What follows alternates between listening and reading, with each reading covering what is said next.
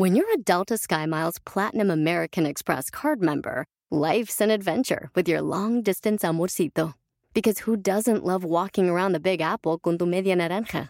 Or finding the most romantic sunset overlooking the Pacific Ocean? And sneaking in besitos inolvidables in Venice. The Delta SkyMiles Platinum American Express card. If you travel, you know. Learn more at go.amex slash you know. BP added more than $70 billion to the U.S. economy in 2022 by making investments from coast to coast. Investments like building charging hubs for fleets of electric buses in California and starting up new infrastructure in the Gulf of Mexico. It's and, not or. See what doing both means for energy nationwide at bp.com slash investing in America. Llamas para decirme que estás harta, que ya no aguantas más.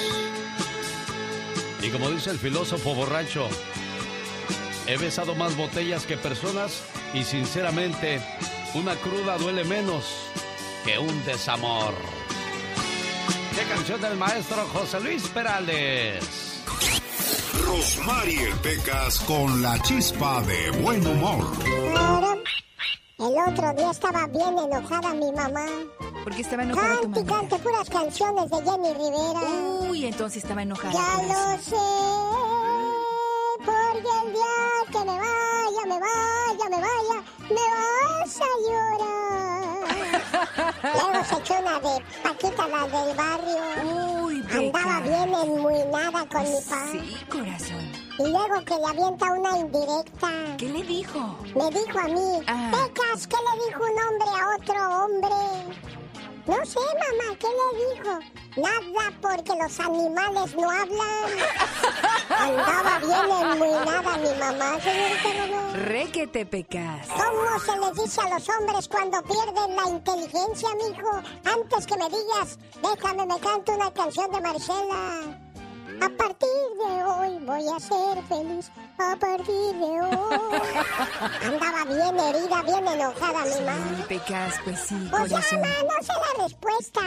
¿No sabes cómo se le dice a los hombres cuando pierden la inteligencia? No, ma, ¿cómo se les dice? ¿Y mi pa oyendo? Ajá. ¿Mi pa oyendo todo? No, pues sí, ahí estaba, pecas. ¿Cómo se les da otra vez mi mamá con la misma pregunta? ¿Cuál era la pregunta, a ver? No, pues tú a ver, ¿cuál que te preguntó No, tu pues no sabe nada usted tampoco, señorita mamá.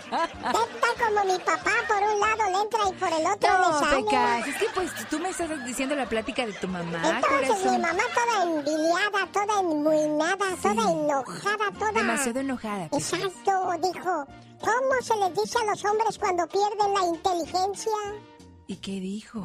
Viudos. Ah, que la mamá del Pecas. Bueno, aunque la mujer no revise tu celular, ella sabe cuando hablas con otras. Es un don que el demonio les dio, se me hace. Sí. Sí, es increíble, ¿no? ¿Por qué le hablaste a fulana? Yo, yo, ¿cuándo? Tú bien sabes. Oh, que la canción. Pues si ya sabes, entonces ¿para qué me preguntas? Elimina de tu vida el miedo al cambio. El tratar de quedar bien con todos. Vivir en el pasado. Anteponer tu bienestar por el qué dirán y pensar que no eres suficientemente para una persona. ¿Qué pasó? Oh, Dios mío, qué bárbaro. Oiga, pues como cada mañana muy filósofos, ¿no? Mejor hay que ponernos filosos al trabajo. Señor Andy Valdés, ¿de quién nos va a hablar ahora en el baúl de los recuerdos? Les voy a hablar del gran Vicente Fernández y de doña María Conchita Alonso, mi Alex, cuando llegó bien jovencita a nuestro México, hombre. No se pierda el baúl de los recuerdos después de Brindis. Omar, Omar, Omar Cierros. En acción. En acción. ¿Sabías que en el inicio de su carrera como actor de Hollywood, Jim Carrey sostuvo una relación romántica con Linda Ronstadt? Esto en el año de 1983. como mariposas otra vez al despertar. ¿Sabías que en el 2018 la artista Taylor Swift compró una casa para una fan embarazada? Esto después de descubrir que ella no tenía hogar durante ocho meses de su embarazo. ¿Sabías que Leonardo da Vinci con el dinero de sus inventos solía comprar animales enjaulados en el mercado? Solo para liberarlos. Más que curioso con Omar Fierros. Curioso se me hizo eso de Jimmy Carrey, el cómico de Estados Unidos, con Linda Ronstadt. Ya me los imagino diciéndole el Jimmy Carrey, eh, Linda, cántate esa canción que dice, ay, que laurel es tan verde. y mi amor tan consentido. Y pues Linda tampoco habla español, ¿eh? No. Y aquí lo más No habla. curioso es que perfecto cantó el español, qué bonito. Muy bonito, la verdad. Oiga, nada más. ¿A qué se deberá eso? Y aquí no se le nota el, el- el acento, ¿eh? Ay, que laureles tan verdes,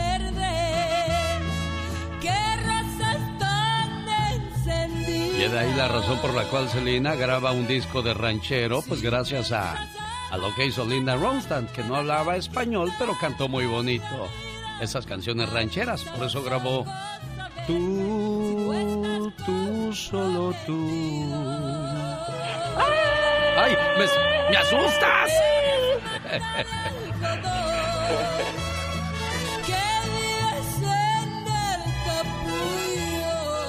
Andy Valdés, en acción. Es el baúl de los recuerdos de Andy Valdés.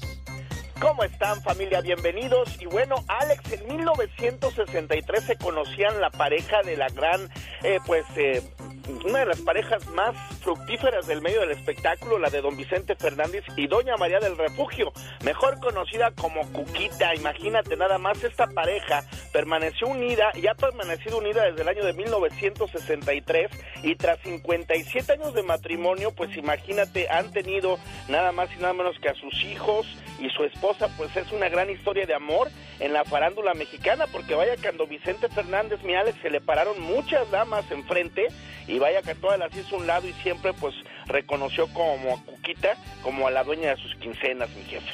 Bueno, se dice que fue muy mujeriego don Vicente Fernández y que doña Cuquita tuvo un gran estómago para aguantar toda esa situación.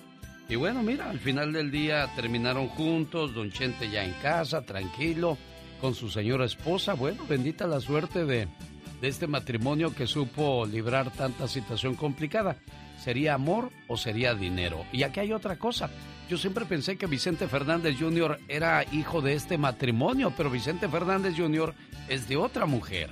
Correctamente, sí, es, eh, viene siendo hijo de otro matrimonio y como tú bien lo mencionas, pues doña Cuquita lo, lo crió toda su vida, mi. Bueno, no fue matrimonio, fue de otra mujer nada más. Sí, tienes toda la... De una canita verde, dicen. No, como que ya, ya se puso verde la canita. Una canita al aire, señora de María Conchita Alonso llega en un día como hoy a México.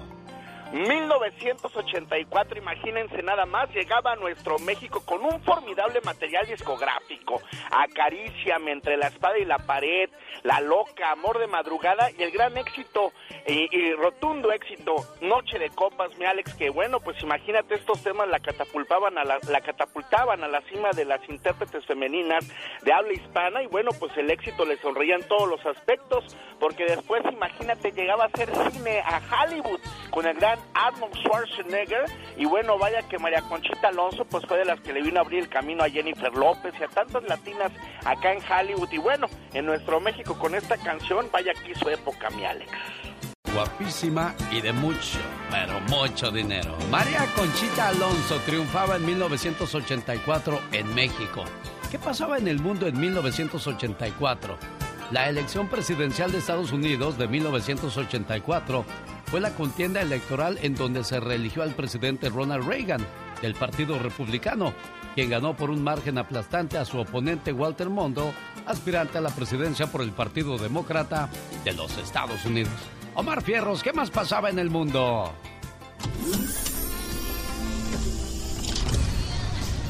El álbum Like a Virgin de Madonna sonaba por todas las radios.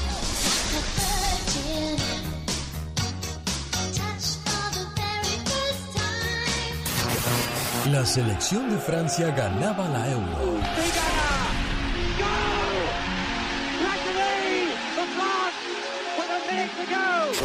Las Olimpiadas se tomaban lugar en los Estados Unidos.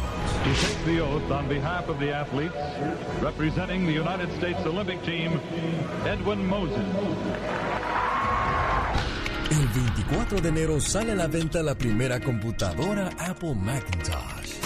On January 24th, Apple Computer will introduce Macintosh. And you'll see why 1984 won't be like 1984.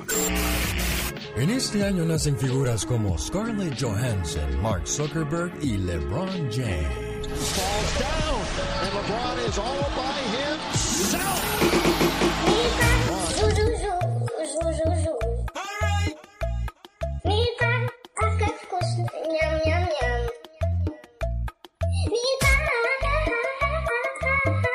Buenos días.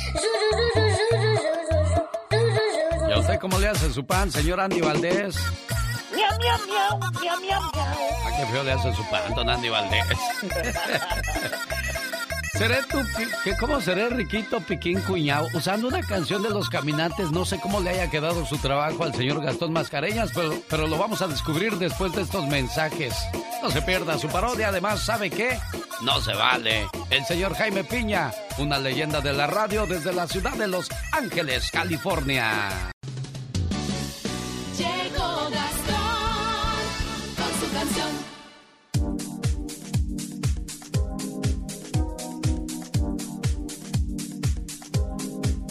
Hay mucho dinero en la lotería de los Estados Unidos. Así es que si quiere sacarse la lotería, compre boleto. Hay gente que dice, Diosito, quiero ganarme la lotería, pero Diosito le dice, pero primero compra el boleto, pues si no, ¿cómo te ayudo? Y ya cuando, cuando usted se saque la lotería y tenga mucho billete, haga lo, que hizo el millonario Richard Mujahid. Reservó todo un avión para él y su esposa que viajarían de Yakarta a Bali. El millonario Richard Mahdi compró todos los boletos de un vuelo para evitar contagiarse del coronavirus durante su viaje de Yakarta a Bali. Fíjese lo que es tener billetes. Y bueno, pues ahí está la sugerencia, invitación y recomendación de Gastón Mascareñas, que si quiere hacerse multimillonario, pues hoy es el sorteo del Powerball con un premio de 550 millones de dólares. Hay que comprar esos boletos, señores. Parodia grabada sobre la canción Chilito Piquín Cuñao de los chulos chulos, los caminantes. ¿Cómo dice Gastón? Hola genio, hola amigos, muy buenos días. Tengo una buena y una mala, al menos para mí. La mala es que anoche no me saqué el Mega Millions. La buena es que todavía me puedo ganar el Powerball y usted también. El sorteo de esta noche está valorado en más de 550 millones de dólares. Cuando iba al trabajo me encontré con un amigo y desde el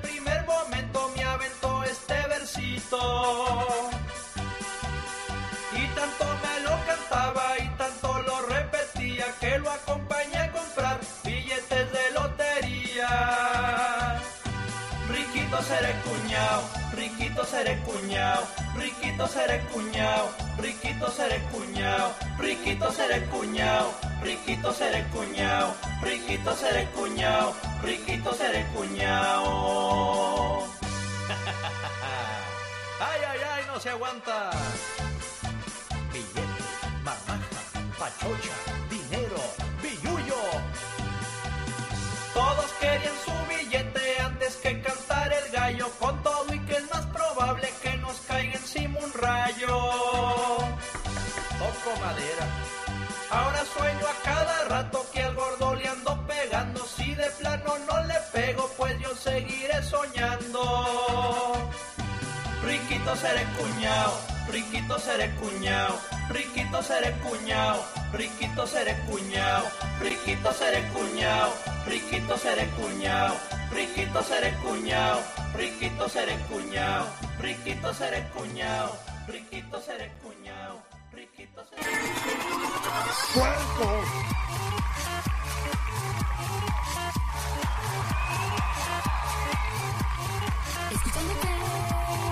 Claro. ¿Quién es nuestra siguiente estrella invitada? Escuchemos. Jaime Piña, Una leyenda en radio presenta. ¡No se vale!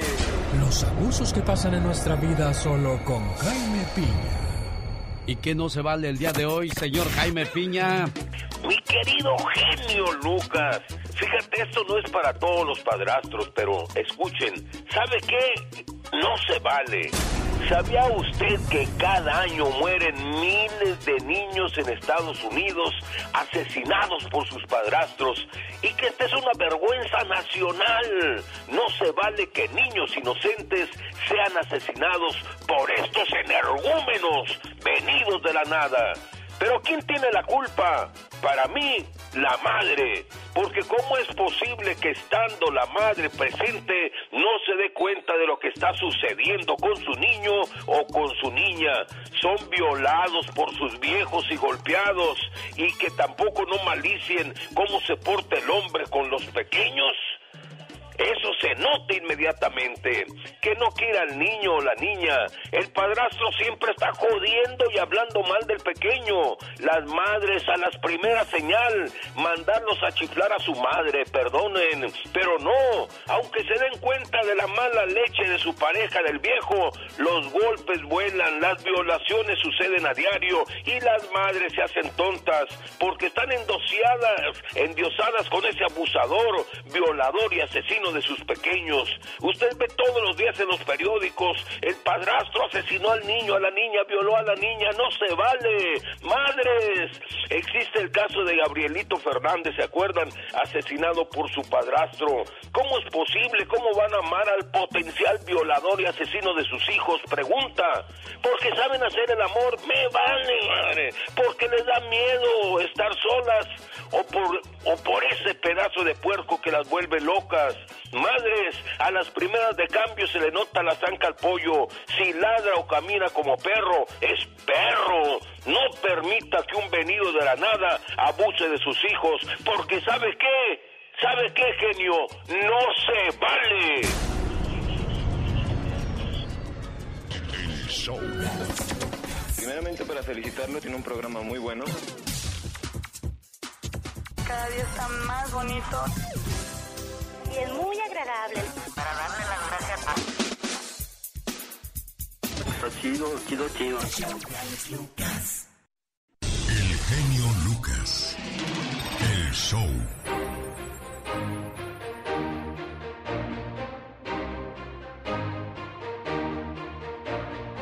Es miércoles 13 de enero. Hoy es el Día Mundial contra la Depresión.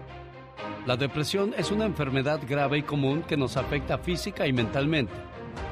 La depresión nos puede provocar deseos de alejarnos de nuestra familia, de nuestros amigos y del trabajo y además de la escuela.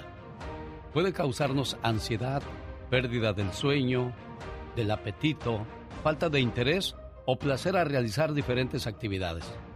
La depresión es uno de los problemas de salud mental más comunes en Estados Unidos. Las causas de la depresión pueden ser variadas. Pueden incluir desequilibrios químicos en el cerebro, función nerviosa, inflamación en los receptores inmunitarios o incluso regeneración de las células cerebrales. También algunos factores pueden desencadenar que una persona se sienta deprimido, como la tristeza, un duelo o un trauma, enfermedad o afección crónica, estrés.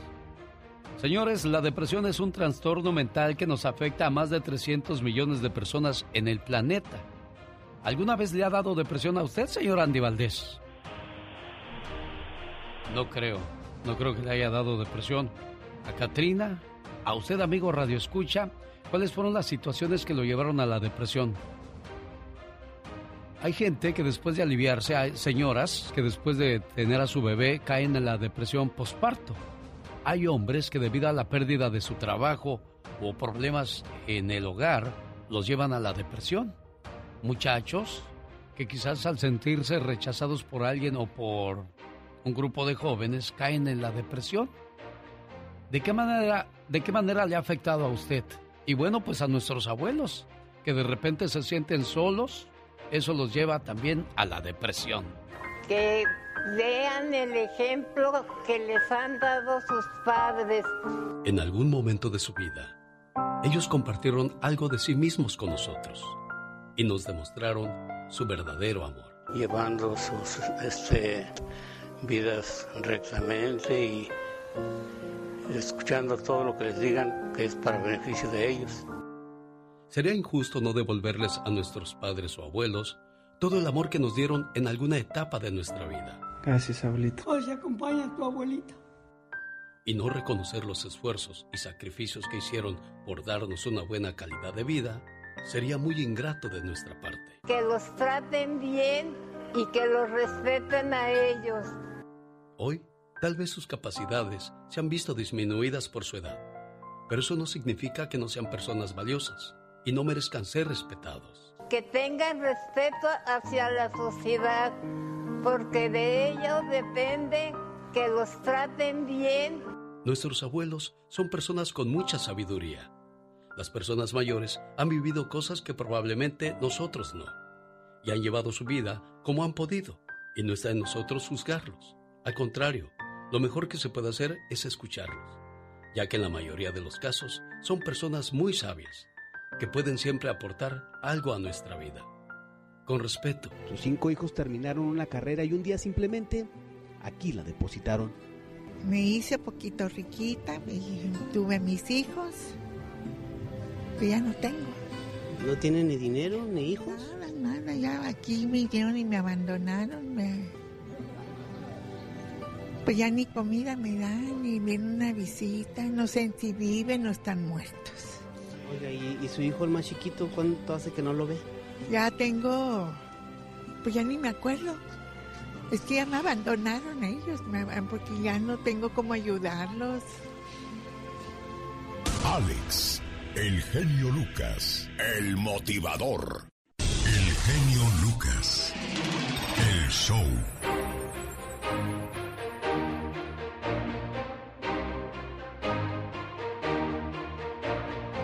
Es miércoles 13 de enero. Hoy es el Día Mundial contra la Depresión. La depresión es una enfermedad grave y común que nos afecta física y mentalmente. La depresión nos puede provocar deseos de alejarnos de nuestra familia, de nuestros amigos y del trabajo y además de la escuela. Puede causarnos ansiedad, pérdida del sueño, del apetito, falta de interés o placer a realizar diferentes actividades. La depresión es uno de los problemas de salud mental más comunes en Estados Unidos. Las causas de la depresión pueden ser variadas.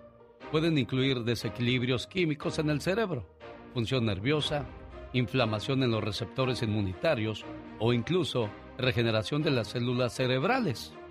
También algunos factores pueden desencadenar que una persona se sienta deprimido, como la tristeza, un duelo o un trauma, enfermedad o afección crónica, estrés. Señores, la depresión es un trastorno mental que nos afecta a más de 300 millones de personas en el planeta. ¿Alguna vez le ha dado depresión a usted, señor Andy Valdés? No creo, no creo que le haya dado depresión. A Katrina, a usted, amigo Radio Escucha, ¿cuáles fueron las situaciones que lo llevaron a la depresión? Hay gente que después de aliviarse, hay señoras que después de tener a su bebé caen en la depresión posparto. Hay hombres que debido a la pérdida de su trabajo o problemas en el hogar los llevan a la depresión. Muchachos que quizás al sentirse rechazados por alguien o por un grupo de jóvenes caen en la depresión. ¿De qué manera, de qué manera le ha afectado a usted? Y bueno, pues a nuestros abuelos, que de repente se sienten solos, eso los lleva también a la depresión. Que vean el ejemplo que les han dado sus padres. En algún momento de su vida, ellos compartieron algo de sí mismos con nosotros y nos demostraron su verdadero amor. Llevando sus este, vidas rectamente y escuchando todo lo que les digan que es para beneficio de ellos. Sería injusto no devolverles a nuestros padres o abuelos todo el amor que nos dieron en alguna etapa de nuestra vida Gracias, abuelito. Hoy se acompaña a tu abuelita. y no reconocer los esfuerzos y sacrificios que hicieron por darnos una buena calidad de vida sería muy ingrato de nuestra parte. Que los traten bien y que los respeten a ellos. Hoy, tal vez sus capacidades se han visto disminuidas por su edad, pero eso no significa que no sean personas valiosas y no merezcan ser respetados. Que tengan respeto hacia la sociedad, porque de ellos depende que los traten bien. Nuestros abuelos son personas con mucha sabiduría. Las personas mayores han vivido cosas que probablemente nosotros no. Y han llevado su vida como han podido. Y no está en nosotros juzgarlos. Al contrario, lo mejor que se puede hacer es escucharlos, ya que en la mayoría de los casos son personas muy sabias, que pueden siempre aportar algo a nuestra vida. Con respeto. Sus cinco hijos terminaron una carrera y un día simplemente aquí la depositaron. Me hice poquito riquita y tuve mis hijos. Que ya no tengo. ¿No tiene ni dinero ni hijos? Nada, nada. Ya aquí me vinieron y me abandonaron. Me... Pues ya ni comida me dan, ni viene una visita. No sé si viven o están muertos. Oiga, ¿y, y su hijo el más chiquito cuánto hace que no lo ve? Ya tengo. Pues ya ni me acuerdo. Es que ya me abandonaron ellos, porque ya no tengo cómo ayudarlos. Alex, el genio Lucas, el motivador. Rosmarie Pecas con la chispa de buen humor. ¿Cuál es el colmo de un nopal? El colmo de un opal, am, no sé, la corazoncito, la verdad, no sé cuál es. Que se le caiga la baba, señorita ¡Ay, qué baboso nopal, señorita Román! Ay, yo sé, Pequita. Había un señor tan flaco, pero tan flaco, Ah. que no sabía si era un hombre flaco o una calavera gorda, señorita ¿Cuál es el colmo de una niña pobre? El colmo de una niña pobre, mm, no sé, Pequitas, ¿cuál es ese colmo? Tener muñeca en la mano y no poderla jugar. Ay, cosita bella. Cosita Sí linda. me dio tristeza, Le Pecas. robaron la consola. Ay, Y ahora está desconsolada.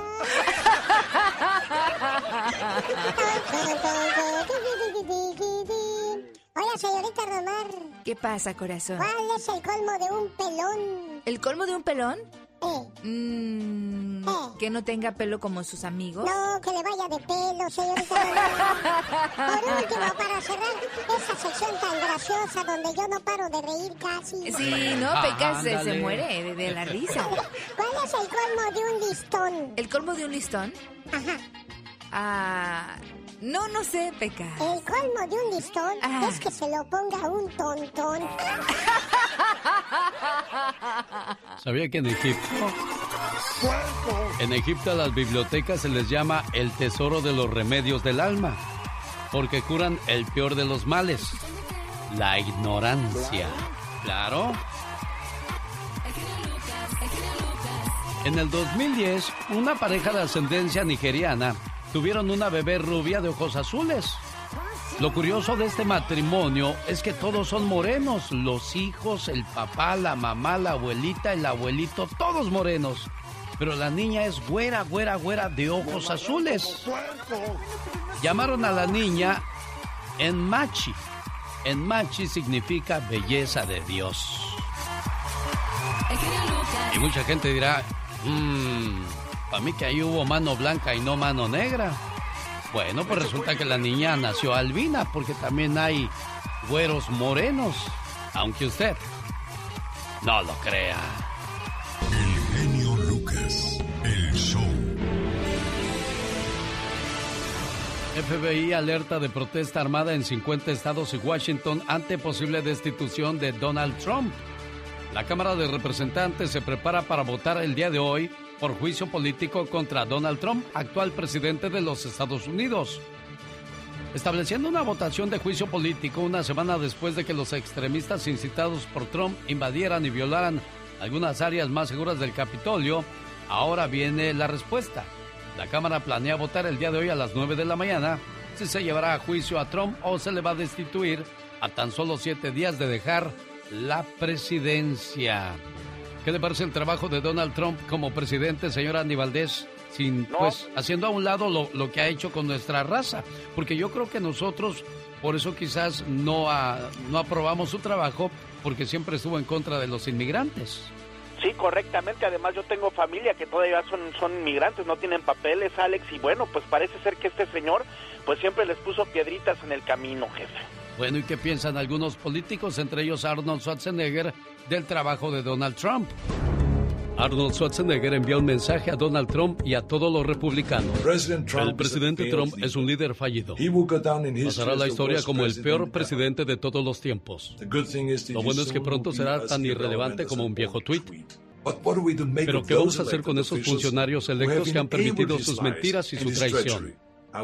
Yo les recordaría lo que dijo Teddy Roosevelt. Patriotismo significa apoyar al país, no significa apoyar al presidente. A través de un mensaje en sus redes sociales, Arnold Schwarzenegger envió un mensaje a Donald Trump y a los republicanos. Los cristales rotos el día de la invasión al Capitolio. La turba no solo destrozó las ventanas del Capitolio, ellos rompieron las ideas que dábamos por sentado. No simplemente derribaron las puertas del edificio que acoge la democracia norteamericana. Pisotearon los principios mismos sobre lo que se fundó en este país.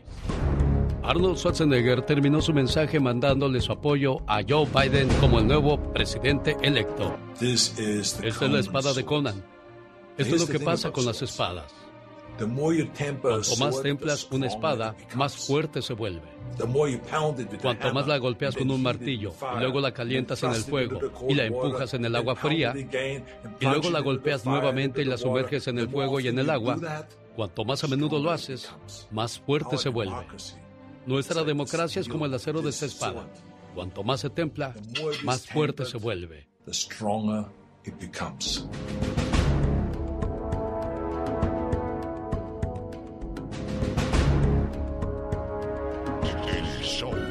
A mí me gusta mucho tu programa porque eres muy entusiasta. Me parece muy bien lo que haces. Está muy bueno. ¿Qué, qué, qué, qué, qué- qué programa, eh? No, qué bárbaro.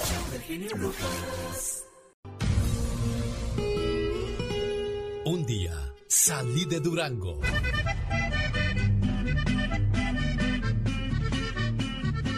Pero Durango nunca salió de mí. La nostalgia de mi tierra está con... El genio Lucas. Oiga, y tenemos cumpleañera en Durango, en Santiago Papasquiaro, la tierra de los bondadosos.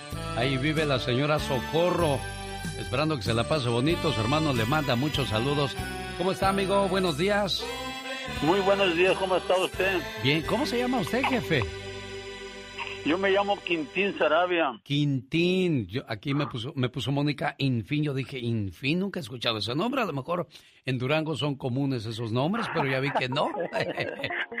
No, no, no, es que aquí este, soy Quintín Sarabia. Yo hablaba antes con usted, le, usted le, le dedicó también a, a mi señora, le habló a usted para el año pasado, no, en marzo. Ah, bueno, pues ahora me toca llamarle a su hermana Socorro y decirle... Sé que mil palabras no bastarían para describir el significado de la palabra hermano. Somos muy parecidos. Yo diría que como dos gotas de agua. Venimos del mismo lugar y los dos fuimos creados con amor y hasta tenemos los mismos rasgos. Aunque hayan pasado los años, yo te sigo queriendo igual. Te recuerdo todo el tiempo y para mí tú siempre serás especial. Hoy en el día de tu cumpleaños quiero desearte lo mejor de la vida y agradezco a Dios y a mis padres por haberme dado una hermana como tú. Hola, Socorro, buenos días. Buenos días. Oiga, ¿y cómo celebran el cumpleaños en Durango? ¿Con mole? ¿Cuál es el platillo con el cual agasajan a la festejada? Este, no, pues aquí les nos dan los días, nos hacemos una cenita y pues ahora con la enfermedad no puede hacer uno nada, pero pues antes sí, sí celebraba más o menos. Hacía grande la pero fiesta, ahora, pues, ¿verdad? no, ahora pues nada más una cenita con la familia y ya, pues no se puede hacer más. Bueno, pues ahora en esta ocasión, cuando menos está el saludo del hermanito desde Estados Unidos. Quintín, ahí está su hermanita. Aquí se la paso, Quintín. Muchas gracias, genio Lucas. Este, pues, ¿cómo está, hermana? Pues bien, bien, gracias a Dios, aquí recibiendo sus saludos y sus mañanitas. Sí, muy, eh, muy bien. Ya sabe cuánto la quiero, hermanita. ¿Cómo? Ya, sa- ya sabe por cuántas cosas. Que ya sabes que cuánto te quiere y te extraña y espera que cumplas muchos años más, preciosa. Cada mañana en sus hogares, también en su corazón. El genio Lucas. Socorrido dijo algo muy interesante. Desgraciadamente las fiestas ya no son lo mismo. Y toda aquella persona que quiera viajar fuera de los Estados Unidos, cuando regrese, tendrá que presentar pruebas de que no porta el COVID-19. Todas las personas que pretendan entrar a suelo norteamericano deberán presentar una prueba de COVID-19 con resultado negativo antes de tomar un vuelo al país, de acuerdo a disposiciones anunciadas el día martes por los Centros para el Control de la Salud y Prevención de Enfermedades de Estados Unidos. Dicha medida entrará en vigor a partir del el 26 de enero y también aplicará para los ciudadanos norteamericanos que pretendan regresar al país. Así es que en esa situación todos coludos o todos rabones, señor Andy Valdés. Correctamente, Alex. Y bueno, pues ahora, aparte del cuestionario que tenías que llenar, te van a tener que hacer la prueba, mi jefe. Y otra cosa, hay gente que sigue reacia, o sea, necia a no ponerse la mascarilla. Sí, no entienden y la verdad que es lo que más te protege, Alex, tanto a la persona que está frente a ti como a ti mismo. ¿Tú conoces al actor norteamericano Bruce Willis? ¿Cómo no? Bruce Willis, sí. Bruce Willis entró a una tienda y se negó a usar mascarilla. El Ajá. personal de la tienda le dijo que por favor se pusiera la mascarilla y él molesto dijo, "Mm, ya traigo aquí un pañuelo. Sí, señor, pero lo trae atado al cuello. ¿Y qué? Ajá. Nada más me lo subo ya. Pues súbaselo, señor. No, no lo voy a hacer. Mm. La estrella de Die Hard, que fue fotografiado en la tienda, se fue sin hacer sus compras, todo enojado. Pero más enojado se pondría uno si se contagia gracias a este tipo de personas que siguen necios o necias a no ponerse la mascarilla, señor Andy Valdés. No, y es que por ellos son, Alex, por ellos son los que no entienden y los inconscientes que la gente se sigue pues contagiando. Más adelante le cuento las estadísticas, los números reales que está dejando en estos días la pandemia. Le adelanto algo. En un solo día hubo 4.500 muertos por COVID-19 en Estados Unidos, el país más contagiado. Los grandes solo se escuchan. Señor Lebrija, ¿por qué la gente ha dejado de ir a los estadios? Son muchas las razones. Creo que tenemos que atraer la situación económica. Alex, te escucha Piquín Fonseca. Kikín, escuchando todo eso, lo único bueno entonces que te dejó Monterrey fue haber sido novio de, de Jacqueline Bracamontes, ¿no? Hola, Alex, ¿cómo está? Bien, Bueno, pues aquí. es- es- es- Esa es, es otra situación. Con Alex, el genio Lucas, el motivador. El genio Lucas. Qué feo que le dicen la carreta, que es que ahora la jala cualquier güey. Así lo dijo el señor Juan Sebastián. Yo no, ¿eh? Ay, Dios santo, pero qué canción. Pero qué intenso. ¿Qué es Muy eso de andar cuidando a una persona para que no te engañe? Mejor cuídate tú de no enamorarte de gente que sea así, Ay, engañadora. así es. La verdad que qué flojera.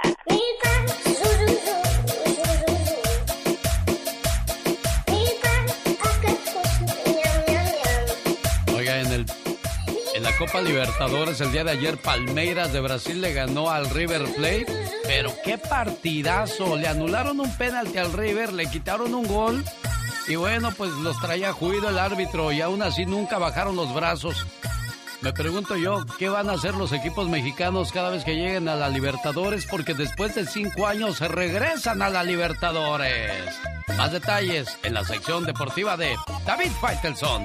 Después de estos mensajes vamos a escuchar la historia de una canción. ¿Qué canción nos va a contar el día de hoy, señor Andy Valdés? Cucurrucucú paloma, mi Alex. ¿En qué año nació? ¿Quién la escribió? ¿Y quién la hizo famosa esta canción? Porque muchas veces puedes escribir una canción, pero también el sentimiento que le pone el artista tiene mucho que ver, ¿no, señor Andy Valdés? Correctamente, Alex, y es por ende que estas canciones se quedan para siempre. Voz y ayuda de Patti Estrada para nuestra comunidad, además en la sección de La Chica Sexy. Qué intensa. Vamos a hablar acerca de lo que le pasó a un policía que detuvo a una pareja que al parecer iba manejando en estado de ebriedad. Y oh sorpresa lo que descubrió este policía. Se lo cuento después de estos mensajes. No se vaya. Pati Estrada. En acción. Oh, ¿y ahora quién podrá defenderme?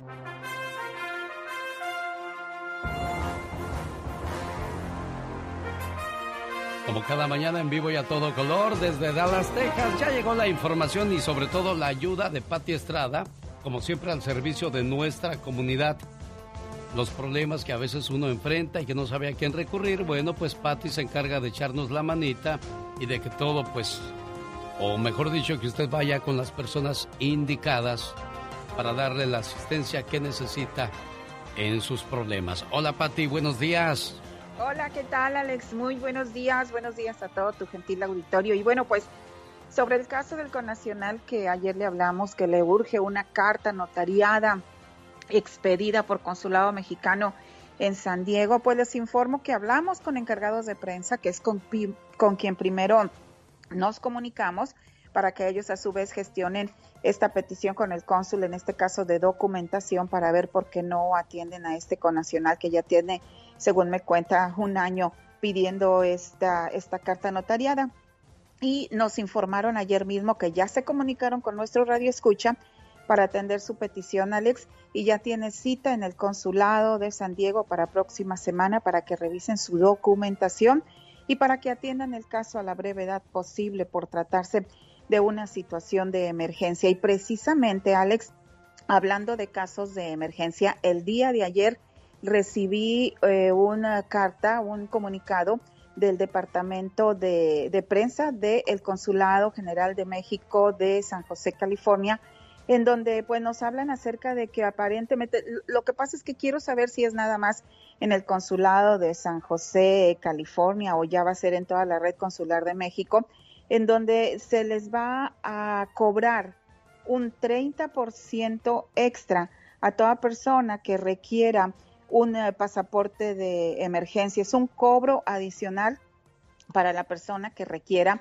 un, pasaporte de emergencia. Esto nos lo comenta el Consulado General de San José. Dice que a partir del primero de enero a los pasaportes ordinarios que requieran ser expedidos de emergencia se cobrará un monto del 30% adicional al costo del pasaporte. Los interesados deberán comprobar la emergencia, ya sea motivos médicos, académicos, laborales o viajes programados. No cambian los aspectos normativos vigentes relacionados con los requisitos necesarios para la expedición de pasaporte.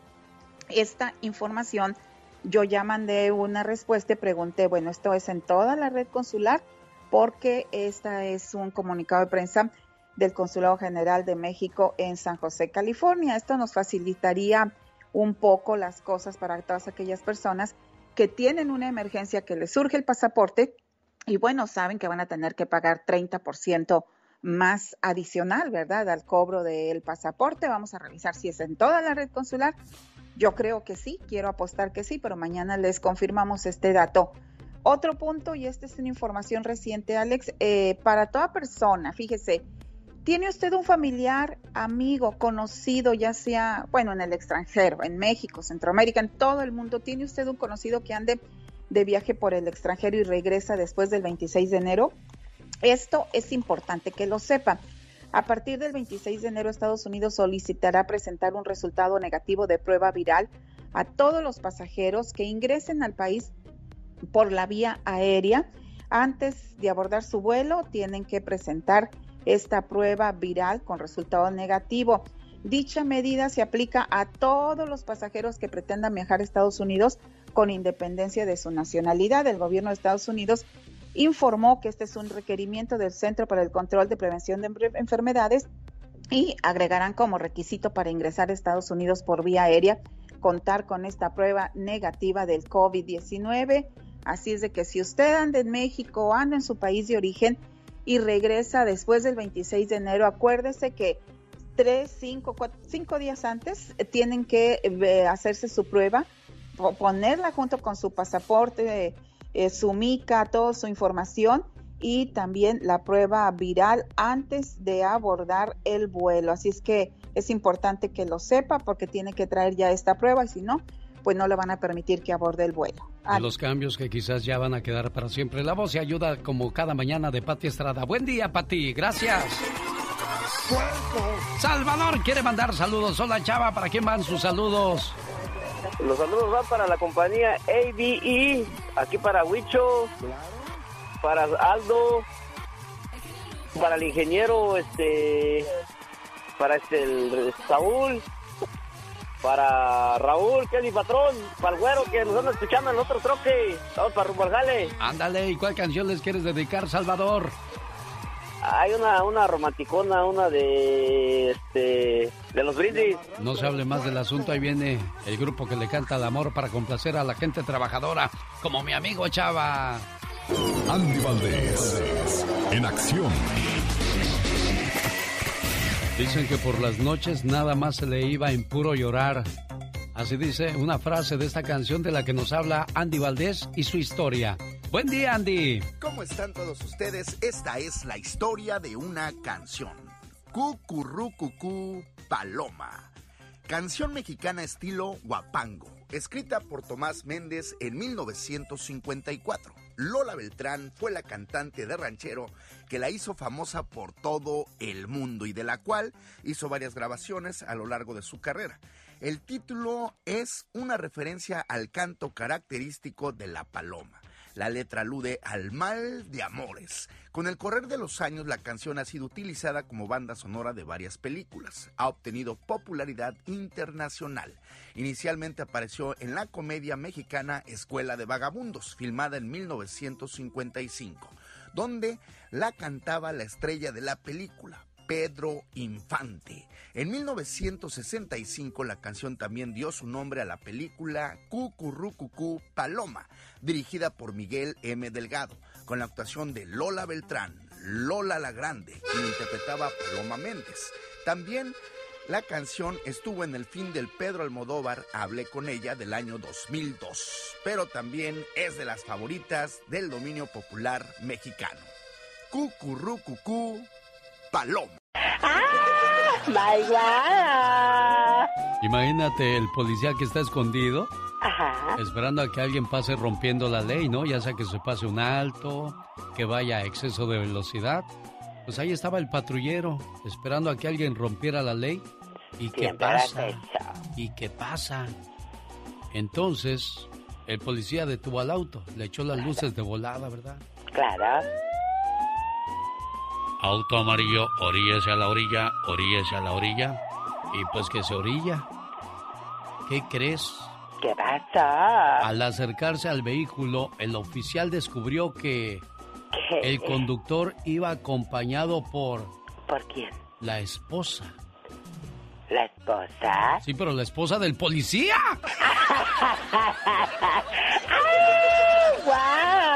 Grande fue la sorpresa al descubrir que la copiloto era su esposa y se especula que los encontró en un momento comprometedor Dios santo. porque el hombre llevaba el pantalón desabrochado. ¡Wow! ¡Qué shock para esta policía! El policía mantuvo la compostura y continuó realizando su trabajo. Esto pasó en California, sin revelar el nombre de del policía ni de la compañera ni de nadie, o sea, se mantuvo en secreto.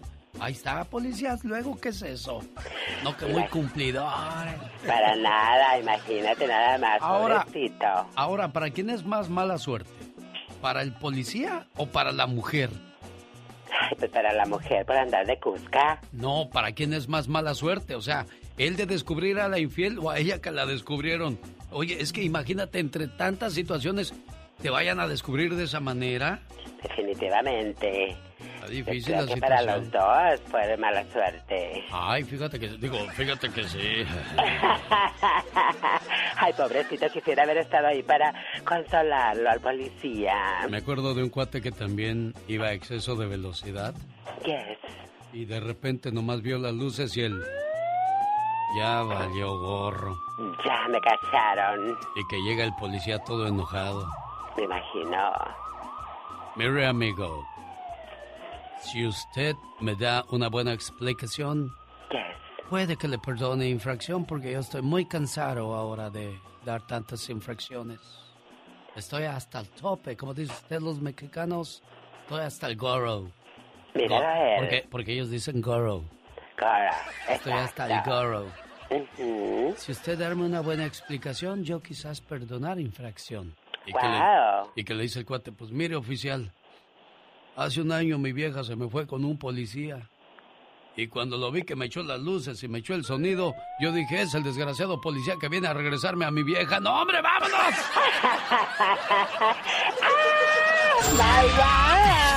Dicen que el genio Lucas complace de más a la gente de México. A mí me gusta ser así. ¿Y qué tiene?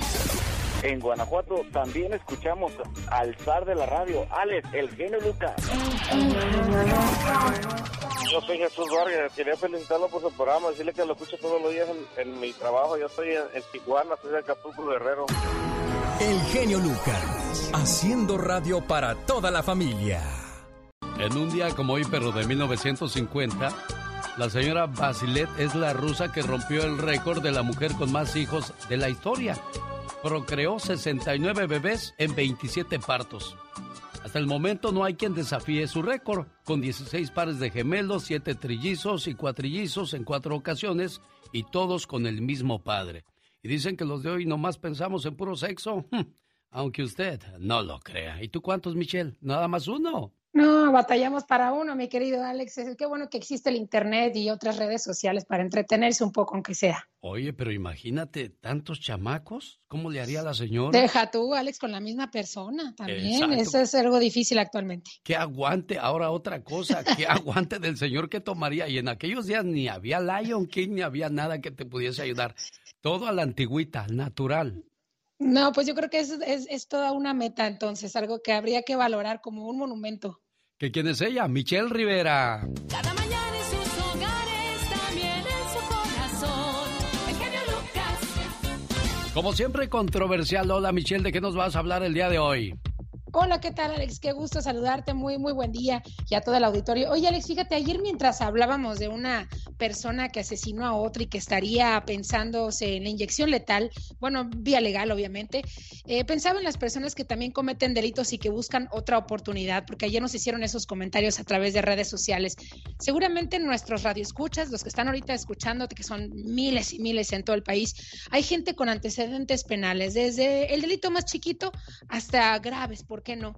Sin embargo, Alex, aquí hay un tema, y tal es el caso, por ejemplo, de Arizona, que ha decidido desde hace tiempo boletinar a las personas que cometen delitos. Hay revistas incluso en supers donde aparecen todos los mugshots, todas las fotografías de estas personas, desde aquellos que van en alta velocidad, eh, abusos sexuales o presuntos abusos sexuales. El caso es que son exhibidos. Es más, estas revistas son de fácil acceso y bueno, algunos terminaron encarcelados por muchos años y otros salieron luego de pagar una fianza. En otros países eh, no ocurre. Mira, tal es el caso de México y se han planteado en muchas ocasiones. Aunque se haya cometido un delito, por más light que este haya sido, cuenta la persona desde la perspectiva de la ley con derechos. Y uno de ellos es la presunta inocencia. Algunos estados de la República han pensado cambiar su código penal para que no exista esto. Es más, en los medios de comunicación, Alex, en México, si tú exhibes a un presunto, eh, a alguien que robó con la cara descubierta y no le pones una línea negra en los ojos, estás cometiendo un delito. Hasta los periodistas podemos dar aclaraciones a la ley por no haberles cubierto la cara. Algunos piensan, por ejemplo, que en países como los nuestros, los violadores, abusadores infantiles deberían ser boletinados para que no se vuelvan a cometer estos delitos. La pregunta aquí es esta, ¿se ¿están violando los derechos humanos de las personas que cometen delitos, sobre todo porque tienen ese derecho de reivindicarse, de solicitar un perdón y de volver a la sociedad para tratar de comenzar de nuevo? Me pregunto, ¿qué opina la gente? Se desata la controversia sin duda. En los noventas, en las paradas de autobuses en Oakland, California, había fotos grandes de señores que de- les ponían ahí un letrero, pidió sexo en la calle y este es un delito. ¿Lo conoces? ¿Qué quemazón así, no? que más son para él y para la familia entera. Entonces, ahí es donde se cometen la violación a los derechos humanos, pero pues la duda es esa, incrementan los delitos y estas personas a veces quedan en la impunidad. Siga a Michelle Rivera en las redes sociales. ¿Cómo te encuentras, Michelle? Alex, así facilito, Michelle Rivera en Twitter, Facebook e Instagram. Me va a dar mucho gusto platicar con la gente que se comunica todos los días. Ella comparte mucha información todos los días. Sígala. ¿eh? Lo recomiendo mucho. Muy bueno. Muy bueno. Excelente. El show es bueno. Muy buen show. Bueno, ya que estoy en Los Ángeles, voy con Martín, que trabaja en una tienda y quiere hablar acerca del cubrebocas. Una situación que pues hizo el actor Bruce Willis al no quererlo usar cuando ingresó a una tienda. ¿Cómo estás, Martín? Buenos días. Hola, genio. Buenos días. Y sí, sí es verdad que, que los clientes no se quieren poner eh, cubrebocas. ¿Han tenido En algún problema ahí los- don- donde tú trabajas, Martín? Sí, este, a veces han querido hasta pelear por el usar tapabocas, pero no somos los hispanos, los latinos. Los que no se lo quieren poner son los, los iraníes, los armenios, los, los árabes, pues, Oye, ¿y qué, groseros. qué piensas tú al respecto, Martín? Que si no se lo quieren poner, pues por lo menos que ni siquiera agarren las manzanas y las muerdan y las escupan donde, donde quiera, porque nos toca limpiar nosotros. Los dulces los abren y de ahí los escupen, en, lo- en los shells están las mermeladas, todo. ¿Y qué hace la, la gente, los dueños de los negocios cuando ven esas acciones, Martín? No les dice nada, pues casi así están educados allá en su país y acá lo, aquí lo vienen a hacer y pues es malo, pues de por sí está el coronavirus. Caray, qué cosas. Gracias, Martín en Anaheim. Un saludo para ti. Y estas son las estadísticas hoy día en los Estados Unidos de el coronavirus. Estados Unidos se registró este martes casi 4.500 muertes por COVID-19, superando ampliamente su anterior récord de fallecidos diarios por coronavirus. El país no logra frenar el avance de la epidemia desde el otoño. Nunca había superado las 4.000 muertes por el virus en un solo día. El país registró más de 235.000 nuevos contagios y 4.470 muertes en un día. Actualmente en Los Ángeles, una persona muere por coronavirus cada 8 minutos. Para esos que no entienden, aquí hay una Porque tú lo invitación. pediste. Porque tú lo pediste. Porque tú lo decidiste. Tú lo decidiste. Porque tú así lo quieres. Regresa la cuarentena de Feria 2020. Una mega feria de contagios masiva, impresionante. Amenizando todo este caos llega. La llegadora banda COVID con todo su poder.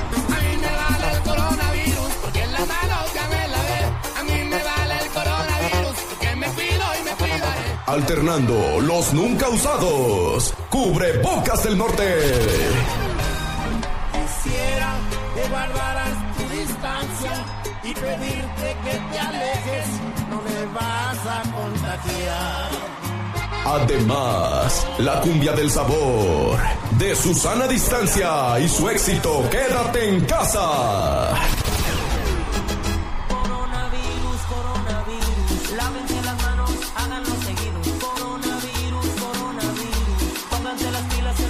Contagiando con todo. Y, por si fuera poco, mariachi coronavirus, el mero. Ya lo sabes, si quieres morirte, no asistas. Pero como sabemos que te vale madre la salud de los demás y además dices que no existe el virus, entonces allá nos vemos. Esto se va a poner hasta su máxima capacidad. Evento solo para irresponsables y no creyentes. Bueno, la única que dice que no existe el coronavirus es Patti Navidad. Ay, sigue terca esa mujer. Pero bueno, más vale que haya un loco y no dos. Octavio, ¿qué tal? Buenos días. ¿Cómo estás, Octavio? Buenas, buenas, buenos días. Buenos días, Octavio. ¿En qué le podemos ayudar, jefe? Oye, yo te quería, este, ah, ¿cómo se llama? dar una experiencia que tuve. Mi madre, este, pues ya tenía como 16 años sin verla. Sí.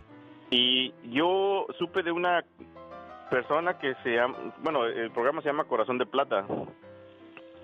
Y pues eh, yo me contacté con ellos y gracias a Dios ellos le sacaron la visa, la entrenaron en- allá en México, les dijeron que, que- que tenía que decir en, en la embajada y todo eso, bueno.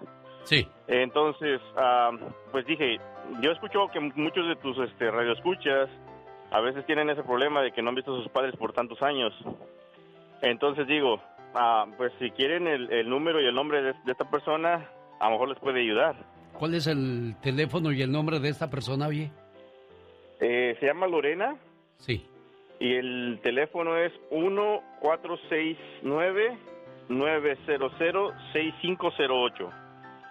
6508, perfecto. Oye, pues qué bueno que te ayudaron, qué bueno que pudiste ver a tu mamita preciosa después de 16 años y que exista gente que de verdad quiere ayudar a nuestra comunidad. Dios te bendiga y que hayas disfrutado mucho a tu mamita preciosa, mi buen amigo. El genio Lucas presenta Lo último en inmigración con el abogado Jorge Rivera. Oiga, y a propósito de ver a familiares, Hay buenas noticias para la renovación de las residencias. Abogado Jorge Rivera, buenos días. ¿Cuál es la buena noticia? Sí, Alex, hay buenas noticias para aquellas personas que se les está venciendo la tarjeta. Y déjame explicarte por qué. Anteriormente, cuando se te iba a vencer y tú aplicabas para renovarla, eh, tenías que esperar la cita de las huellas y en la cita de las huellas te ponían una calcamonía en la parte de atrás de esa tarjeta que te la extendía. Pero ¿qué pasa? Hay un atraso de 4.3 millones de personas esperando sus citas de huellas. Entonces no tenían un comprobante para poder viajar o trabajar. Pero ahora acaba de anunciar inmigración, Alex, que con solo el recibo que reciban las personas, a partir del mes de enero, ese recibo te va a extender automáticamente la tarjeta residente por un año sin necesidad que te pongan la calcamonía. Oiga, abogado, ¿y se puede viajar con la residencia ya vencida, expirada? Claro, si tú a partir del mes de enero del 2021 ya recibes uno de estos eh, recibos de inmigración que te extiende, tienes que leer que sea estos recibos nuevos, te extienda la tarjeta por un año, ya vas a poder viajar con tres cosas. Tu pasaporte, la tarjeta vencida y la extensión por un año que te va a llegar por correo. Oiga, abogado, ¿se puede renovar después de que se vence la tarjeta? O sea, después de que se expira. Sí, Alex, y aquí hay algo interesante, déjame explicarte por qué. Cuando se te vence la tarjeta residente, no es que se te ha vencido la residencia en sí, solo la tarjeta. Quiere decir que hay personas que por descuido se olvidan de renovar la tarjeta, pasan los años y no importa. Tú puedes renovar la tarjeta y igual te, la van, te van a dar una nueva porque la residencia nunca se te venció, solo la tarjeta. Abogado, tienes que renovar si calificas por la ciudadanía. Sí, Alex, esto es importante porque si tú aplicas por la ciudadanía y andas con tus documentos vencidos, eh, ¿qué tal si llegas a la entrevista y el oficial te dice, mira, tienes que renovar tu residencia primero, te voy a dar otra cita? Y conseguir esa cita te puede demorar un año más. No podemos arriesgar nada al llegar a esa cita de la ciudadanía. Todo tiene que estar 100% en orden para asegurarte que no vas a tener ningún atraso. Abogado Jorge Rivera, si alguien tiene alguna pregunta, ¿cómo lo contactan? Alex, me pueden llamar al 888-578-2276. Lo repito, 888-578-2276. Ya viene la diva de México. No se la pierda con los espectáculos. No está haciendo TikTok. Miro y la mire. Sonreí. Él está haciendo radio para toda la familia. La diva de México. El show presenta. Circo, maroma y teatro de los famosos. Con la máxima figura de la radio. La diva de México. El show. El show. Diva, ya mandó usted a componer la lavadora. Es que lo que pasa que es que ya se me cansaron mi manita de tallar en el tallador todas sus garras. Ahí, en la bodega, hay 10 lavadoras nuevas. Así que vayan eh, por una, inmediatamente. Y es que ya se le cansaron sus manitas de lavar sus garras, diva. Garras, ya quisieras. Buenos días, querido público. Hola, diva de. México. Hola, los que todavía huelen a talco. Ay, recién bañados. Pues que se... ¿Se pone talco la gente, diva? Se pone talco para no sudar en muchas regiones que hay mucho calor. Oh, ¿de veras? Por ejemplo, en Tapachula, Chiapas, la gente se pone talco, los hombres y las mujeres, en su pielecita después de bañarse, porque el talco hace que tú no sudes. Y además que no te roces. Pero nada más no se pongan una playera negra, porque si no van a andar ahí todos. Imagínate el talco y todo blancoso, todo blancoso. Les cuento que regresa la serie por HBO, que va a ser 10 capítulos nuevos. ¿Cómo se vive a los 50 años? Las chicas de Sex and the City. Un millón por capítulo. 10 capítulos, 10 millones se van a llevar. ¿Tanto dinero deja Netflix, diva de México? No, es HBO. Oh, HBO. HBO sí, porque HBO, bueno, los dos deja, pero HBO te la vende en el aire y luego te la vende en su plataforma. Ah, pero pues ese milloncito lo sacan en un día. Sí, eso sí. Por lo que le cobran al anunciante. Sí, pues imagínese tener unos 50 millones de suscriptores en todo el mundo. Imagínese. Ya No, como cae el billete ahí, diva. Imagínate. No, se va a poner bueno. Y aparte la raza quiere ver pues a estas mujeres que fueron muy famosas. Oye, otra que es muy famosa, pero hoy no sé qué le pasó. Se, se- se ve como un avatar. Que Dios me perdone, pero Gaby Spanik sí se pasó de filtro. Mira los ojotes que se dejó, amigas y amigos. ver, diva. Mira como una monita. Exageró No, pero hay en una el cosa. filtro. El- y se ve de, de piel perfecta, o sea, ni una arruga, ni un grano, Ay, ni una mancha, nada. O sea, y cuando las ves en persona, nada que ver, diva. A mí se me figura que Gaby bajó de estas aplicaciones que te anuncian. Baja y quítate los granitos de la cara. A mí se me figura porque, oye, qué, qué fea quedaste, Gabriela, de verdad. Perdón, yo siempre te echo porras, pero hoy sí te pasaste. Pues la novela que esté número uno en Televisa, México, lidereando, es la de Daniela Romo, Vencer el Desamor. De hecho, está en los primeros lugares y en Univisión también. Isabela Camil hizo una escena muy fuerte de un accidente. Tardaron ocho horas en grabar esta escena. Según es en Los Ángeles, California, pero no es en Los Ángeles. es- es- las banquetas se ven bien fregadas. Diva. Pues, Es ¿Usted cierto. cree que en Los Ángeles no hay banquetas pero, amoladas? eh, no, no, no, sí hay, eh, y cochinas y lo que tú quieras. Pero uno ve cuando una banqueta es del norte, aquí hasta se hacen así como estrellitas, y uno ve cuando una banqueta es de otra parte. Y, y según Estados Unidos, por favor, hombre, eh, aquí se ve cuando tiene el rojo la banqueta para que se estacione el bombero. Allá, ¿cuál bombero? Pues si muy apenas hay banquetas, hombre. Y Diva. según Estados Unidos, por favor, que los productores o viajan más a Estados Unidos o mandan una camarita con los dos actores a que filmen la escena a, a- a Los Ángeles o a donde sea, por Dios. Pero pues ya ve cómo está el COVID-19 también, Diva. Muy, muy canijo. Ay, que les tengo el de lo del COVID-19. ¿Qué pasó? Que anoche estaba leyendo yo en bastante que sale una noticia que a partir del martes 26 de enero no te van a dejar entrar a Estados Unidos a la raza que venga de México si no muestras la carta de que te hiciste la prueba del COVID y saliste negativo. Ahora que hay otra cosa, Diva de México. ¿Solamente los que entran por avión o vía terrestre también?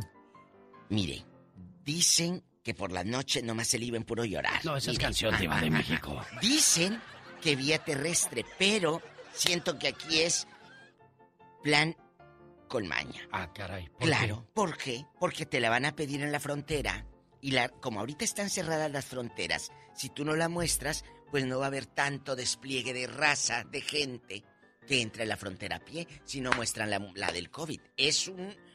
eh, Es mi pensar. Siento que sí lo van a hacer. Oiga, Diva, ya que habla del COVID, ¿cuántos contagiados irán a salir después de la invasión al Capitolio? Tres congresistas de Estados Unidos dieron positivo por COVID-19 tras el ataque poco? al Capitolio. Entonces, ¿cuántos más se contagiarán de esos que no son congresistas, de los invasores, Diva de México? Y de los Tigres del Norte y de los invasores, intocable y todo. Diva, Ajá. me está usted viendo No, la no es cara, cierto. ¿verdad, Diva de México? Me va, No, me, me va a meter en depresión. No, no, en depresión, pero no posparto. Usted nunca va a tener una depresión posparto, de eso estoy segura. Bueno, y de eso vamos a hablar hoy en el Ya Basta, porque Eh, hoy es el día contra la, depresión. depresión. ¿Cuánta gente no ha caído en eso? Sí. ¿Qué clase de...? Porque hay varias clases de depresión, ¿eh? Hay unas, y mira, y te genera unas hambre, otras ganas de suicidarte, otras ganas de ponerte hasta las trancas de alcohol. Hay diferentes etapas y de diferentes depresiones. Y eso lo hablamos con la diva de Y México. el más ad- de diva, la radio. diva, no empiece, Hasta el favor. rato. Bueno, lo del COVID me dejó, mira, temblando. O sea, si vas a México, Sí. tres días antes o no sé qué tanto tarde, una prueba para hacerte el resultado. O sea, y si Ah. nada más voy de entrada por salida. Oiga, diva de México, ya me imagino y les voy a dar una, una pista para un negocio a los de la frontera. Aquí hacemos prueba de COVID con resultados inmediatos. Inmediatos. Vámonos. Dile Ay, no, le digo, para no. todo hay mañas, menos para la muerte. ¡Sas, culebra! ¡Al piso, tras, tras, tras!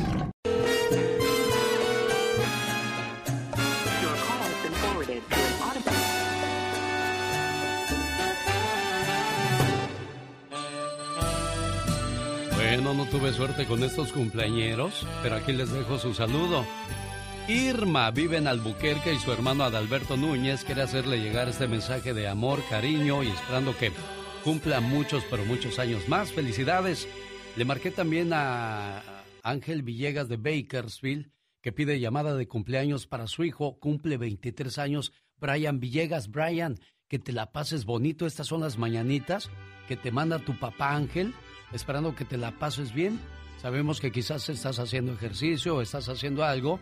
Te encuentras estacionado en la base aérea de los marines en Yuma y tu papá se siente orgulloso y feliz de dejarte este saludo esperando que te la pases bien y que cumplas muchos, pero muchos años más. También le marqué a la señora Josefina Mejía en Paso Robles, cumple 99 años. Su hijo Héctor quiere desearle felicidades, pero Héctor tampoco tuve suerte de encontrar a tu mamita preciosa. Muchas felicidades a aquellas personas que hoy están celebrando alguna fecha importante en su vida. Hola David Martínez, buenos días, ¿cómo está usted? Muy bien, y me da mucho gusto haberme conectado con usted, porque tengo años queriendo conectarme y apenas ahora tuve suerte. Bienvenido, espero que, que reciba la, la, información y ayuda que necesita. Que ha conocido gente que finge ser buena, pero es mala. ¿Cómo es eso? Exactamente, ok. Eh, quizás no me vas a creer, como mucha gente que no me cree, pero yo yo quisiera saber dónde está esa gente buena, pero parece mala. Tú hablas mucho de, de los solers, para allá voy, los solers. Mi mamá trabajó con los solers. Ajá. Y mi mamá se llevó ese gran secreto a la tumba y nunca me quiso decir quién fue mi padre. Y he, he, vagado, vagado, indagando, indagando, y, y me aseguran que soy descendiente de los Soler. Tengo alrededor de 66 años y te digo, mi mamá se llevó ese gran secreto a la tumba, quizás por, quizás por, vergüenza o por algo así de que eh, no me quiso decir que yo soy descendiente de los Soler. Bueno, pues aquí está entonces David Martínez queriendo que, que lo reconozcan los Soler, pero pues eh, David, esa respuesta te la pudo haber dado la persona que, que te dio la vida. Y si ella no te la puede dar, ¿quién más podría ser, David? Ni los Soler, porque creo que tampoco viven ya. Ningún descendiente de los Soler. Bueno, no sé Yo pienso que algún, algún descendiente de los Soler puede ser que sí. Bueno, pero pues este era mi, mi único comentario. Quisiera, quería desahogarme con el genio Lucas y ¿qué puedo decir? Yo le voy a decir algo, David. Desgraciadamente, pues eh, muchas mujeres endiosan con los artistas, con los actores, incluso hasta con los locutores, y, y son capaces de dar todo y lo hacen. Y muchos de estos actores, actrices, artistas, o como gusta usted llamarlos, gente del espectáculo, dan una cara ante las cámaras o detrás de un micrófono, cuando en realidad son otras personas. Puede que sean un escorpión y en este caso usted, David, es la rana. Escuche por qué. Había una rana que vivía a la orilla de un río. Cuando llovía, ella ayudaba a la mayoría de los animales a cruzar del otro lado. Un día, llegó un escorpión y le dijo, Hola rana, ¿podrías llevarme sobre tu espalda? Estás loco ni pensarlo, dijo la rana. Sé que cuando te lleve a mis espaldas me picarás y me matarás. No seas tonta, rana. ¿Cómo te voy a picar con mi veneno? Si lo hago, nos hundiríamos y moriríamos los dos. La rana se negó al principio, pero el escorpión insistía. Así es que la rana terminó aceptando llevar al escorpión en sus espaldas. Llegando a la mitad del río, el escorpión picó a la rana. Ella sintió un dolor agudo en su espalda y percibió cómo el veneno se extendía por todo su cuerpo y comenzaron a fallarle las fuerzas. Sin poder nadar comenzó a hundirse, junto con el escorpión sobre su espalda. Mientras ambos se ahogaban, le preguntaba incrédula al escorpión, ¿pero por qué lo has hecho? Ante lo que el escorpión, sin inmutarse, aun cuando se estaba ahogando, le dijo, No puedo evitarlo, rana. Así soy yo. Es mi naturaleza. Y juntos se ahogaron en las aguas del río. El ser humano nace bueno. Es nuestra naturaleza, ya que todos hemos sido creados iguales, a imagen y semejanza de la divinidad. Y provenimos de su esencia. Sin embargo, Dios nos otorgó el libre albedrío. Así es como elegimos y somos lo que queremos ser. Hay gente que elige ser escorpión para llamar la atención, ya sea por su presencia o por el temor que genera. Y otros buscan ser ranas, que dejan una huella positiva en las vidas de los demás. Una huella de amor, de cariño, amistad, lealtad, bondad, compasión y solidaridad. Los escorpiones siempre terminarán solos o rodeados de escorpiones u otros animales iguales de venenosos. Las ranas podrán de vez en cuando encontrarse con escorpiones, pero pueden evitarlos y buscar otras ranas. Y cuando las ranas se encuentran, viven en armonía, rodeadas de amor, paz y reina entre ellas la felicidad. Aléjate de la gente ponzoñosa, cuya naturaleza es estar escupiendo veneno y cuyas malas intenciones te pueden afectar e incluso no te dejarán vivir. No te dejes engañar con alguien creyendo que es realmente diferente a lo que eligió ser. Hay personas que sacan sus peores instintos sin importarle las consecuencias de sus actos, ni dañarse a sí mismos o a quien les tiende una mano. Los animales en la vida real no pueden decidir, porque actúan acorde a su naturaleza, pero nosotros sí podemos elegir, porque en nuestra naturaleza existe la conciencia y la libertad. Y es con esa conciencia y esa libertad que decidimos cómo somos y cómo actuamos. Así es que tú decides, ¿qué quieres ser? ¿Una rana o un escorpión? Qué bueno que te gusta el show. Me encanta tu programa, todos los días lo. Es un buen programa y es bueno que toquen todo este serie de temas en general. Un lujo tener un programa así como el de usted. Este es un programa muy variado. El show de Alex Lucas. Omar, Omar, Omar Cierros. En acción. En acción. Dicen que los sueños tienen un significado. ¿Y tú sabes por qué soñaste?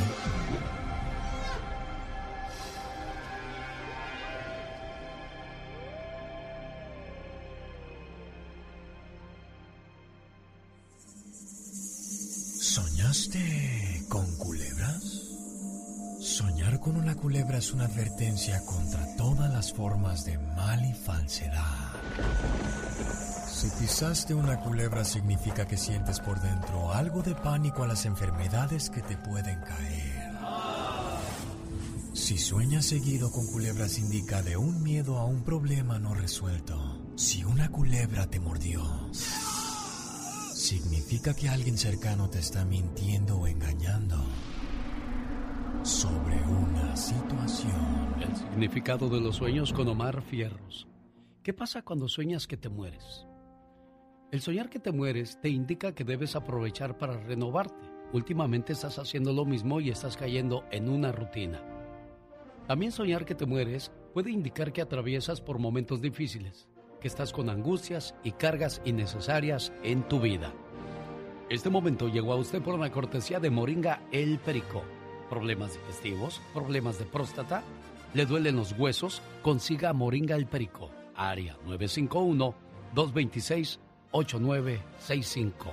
Área 951-226-8965. O más información en mimoringaelperico.com.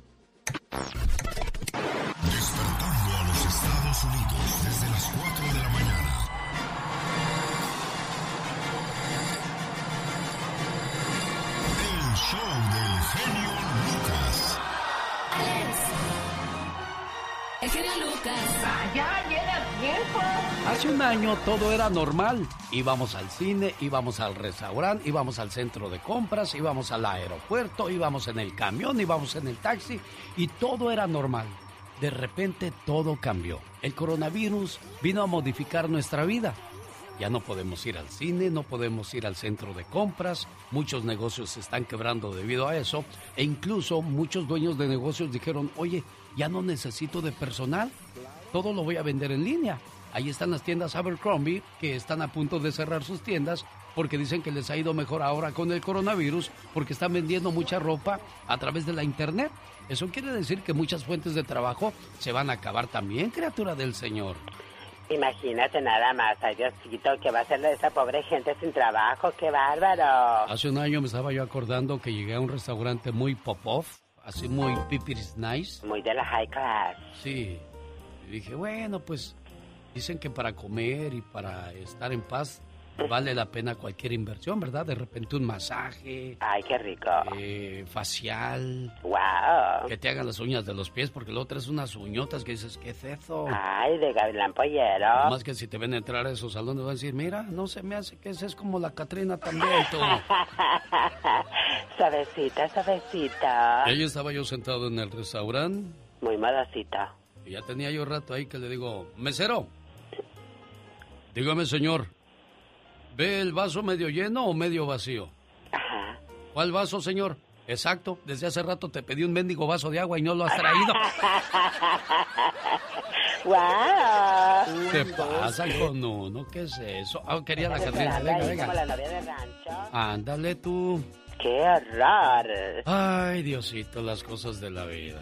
Las cosas que pasan y Y dejan... año- añora uno esas, esas cosas que hacíamos en el pasado y que eran tan normales para nosotros, ¿no? Ay, qué rico, definitivamente. Hermoso recordarlas. Ahora entras al baño y dices, ay, no traerá este el coronavirus. ¿Y ¿Quién se sentaría aquí? ¿Quién agarró esto? Y la paranoia nos gana. O de Sí. repente vas caminando por la calle y te dan la vuelta como si, tú- si apestaras. o sea, Ay, Dios santo, es que sí, la verdad que sí. Ay, no, qué horror. En el trabajo, ¿cómo modificaría las cosas?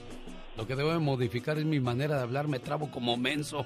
Ay, es que, ¿sabes una cosa? Ahora todo te da pavor. Sí. Dios santo. Cosas que no debes de hacer en tu trabajo. Y pon atención, si quieres estar en paz en tu trabajo, no te involucres en chismes. Ay, qué flojera con los chismes. Hay gente que le encanta andar de chismoso o chismosa en el trabajo. Pónganse a trabajar. Es lo que deben de hacer, por supuesto. No hagas comentarios de índole sexual. Hay gente que le gusta hacerse el gracioso o la graciosa contando chistes de puro sexo delante de los compañeros de trabajo. Y después vienen las consecuencias, Sí, chicos. porque eso, eso podría ser considerado acoso sexual. Claro. No hagas comentarios de la ropa que llevan las personas. Ay, porque empiezan a volarse de ellas. No hagas chistes pesados delante de las compañeras o compañeros de trabajo. No, y ya les digo, entonces la muchacha bien bueno te entró con... No. Esto para nada. Si alguien te cae mal, ignóralo. No te enredes en problemas en tu trabajo.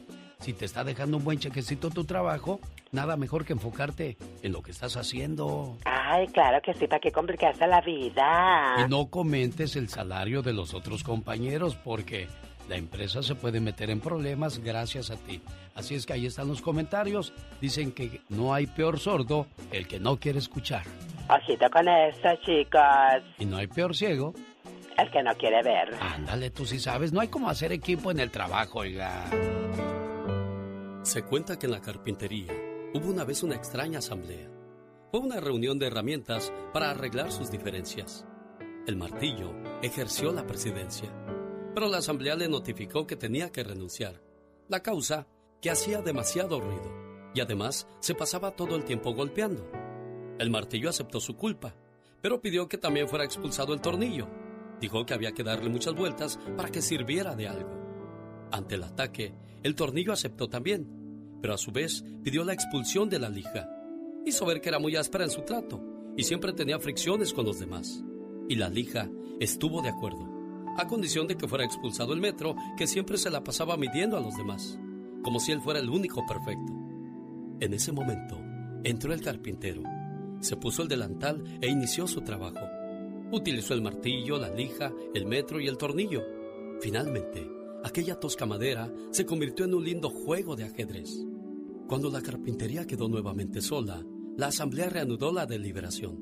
Fue entonces cuando tomó la palabra el serrucho y dijo, Señores, ha quedado demostrado que tenemos defectos, pero el carpintero trabaja con nuestras grandes cualidades. Eso es lo que nos hace valiosos. Así es que no pensemos ya en nuestros puntos malos y enfoquémonos en la utilidad de nuestros puntos buenos. La asamblea encontró entonces que el martillo era fuerte, el tornillo unía y daba fuerza, la lija era especial para afinar y limar asperezas, y observaron que el metro era preciso y exacto. Se sintieron entonces un equipo capaz de producir y hacer cosas de calidad. Se sintieron orgullosos de sus fortalezas, pero sobre todo de trabajar juntos. Ocurre lo mismo con los seres humanos. Observen y lo comprobarán. Cuando en una empresa el personal busca a menudo defectos en los demás, la situación se vuelve tensa y negativa. En cambio, al tratar con sinceridad de percibir los puntos fuertes de todos los que nos rodean, es cuando florecen los mejores logros humanos. Es fácil encontrar defectos. Cualquier tonto puede hacerlo. Pero encontrar cualidades, eso es para los espíritus superiores que son capaces de inspirar a todos los éxitos humanos. Acuérdese, la unión hace la fuerza. Cada mañana en sus hogares, también en su corazón. Lucas. Cumplir 50 años de casados hoy día es todo un privilegio. Si tus padres han estado 50 años juntos, es porque se aman demasiado. Y más hoy en día, donde las parejas no pueden estar más de 5 años juntos. Llegar a los 4 años de casados ya es todo un reto. Pero llegar a los 50, eso sí es admirable y respetable. Las parejas que llegan a celebrar sus bodas de oro son dignas de admirar porque demuestran la seguridad de sus corazones, la confianza y el amor incondicional que sienten el uno por el otro. Cumplir 50 años de casados no quiere decir que no hayan tenido problemas. Ese no es motivo de que hayan durado tanto. En realidad se debe a la comprensión, a la tolerancia y a ceder muchas veces con tal de salvar la relación. Pero sobre todo, el motivo de los 50 años juntos es sin duda alguna el amor. Un joven escribió la siguiente carta para sus padres que celebraban sus 50 años de casados, las famosas bodas de oro. Papás, los admiro, porque los he visto pasar muchas pruebas. Algunas me parecían imposibles de superar, pero ustedes me enseñaron que cuando se quiere, se puede. Los admiro porque han sabido sacarnos adelante, a pesar de los problemas, y en vez de juzgarse, siempre se han dado la mano. No han permitido que personas extrañas arruinen lo bello de su matrimonio. 50 años juntos. De los que recuerdo me quedan imágenes de alegría. Se han encargado que cada año sea mejor para nosotros. En todo ese tiempo, han demostrado que no hay nada mejor que el amor, la fuerza que permite salir adelante. Ustedes son un ejemplo claro de ello. 50 años, ¿quién lo diría? Mi deseo siempre fue que mis padres estuvieran juntos al menos hasta terminar mi adolescencia. Pero la vida hoy me está premiando con verlos tantos años más juntos. Que sigan cumpliendo muchos años más. De todo corazón les doy mis más sinceros deseos.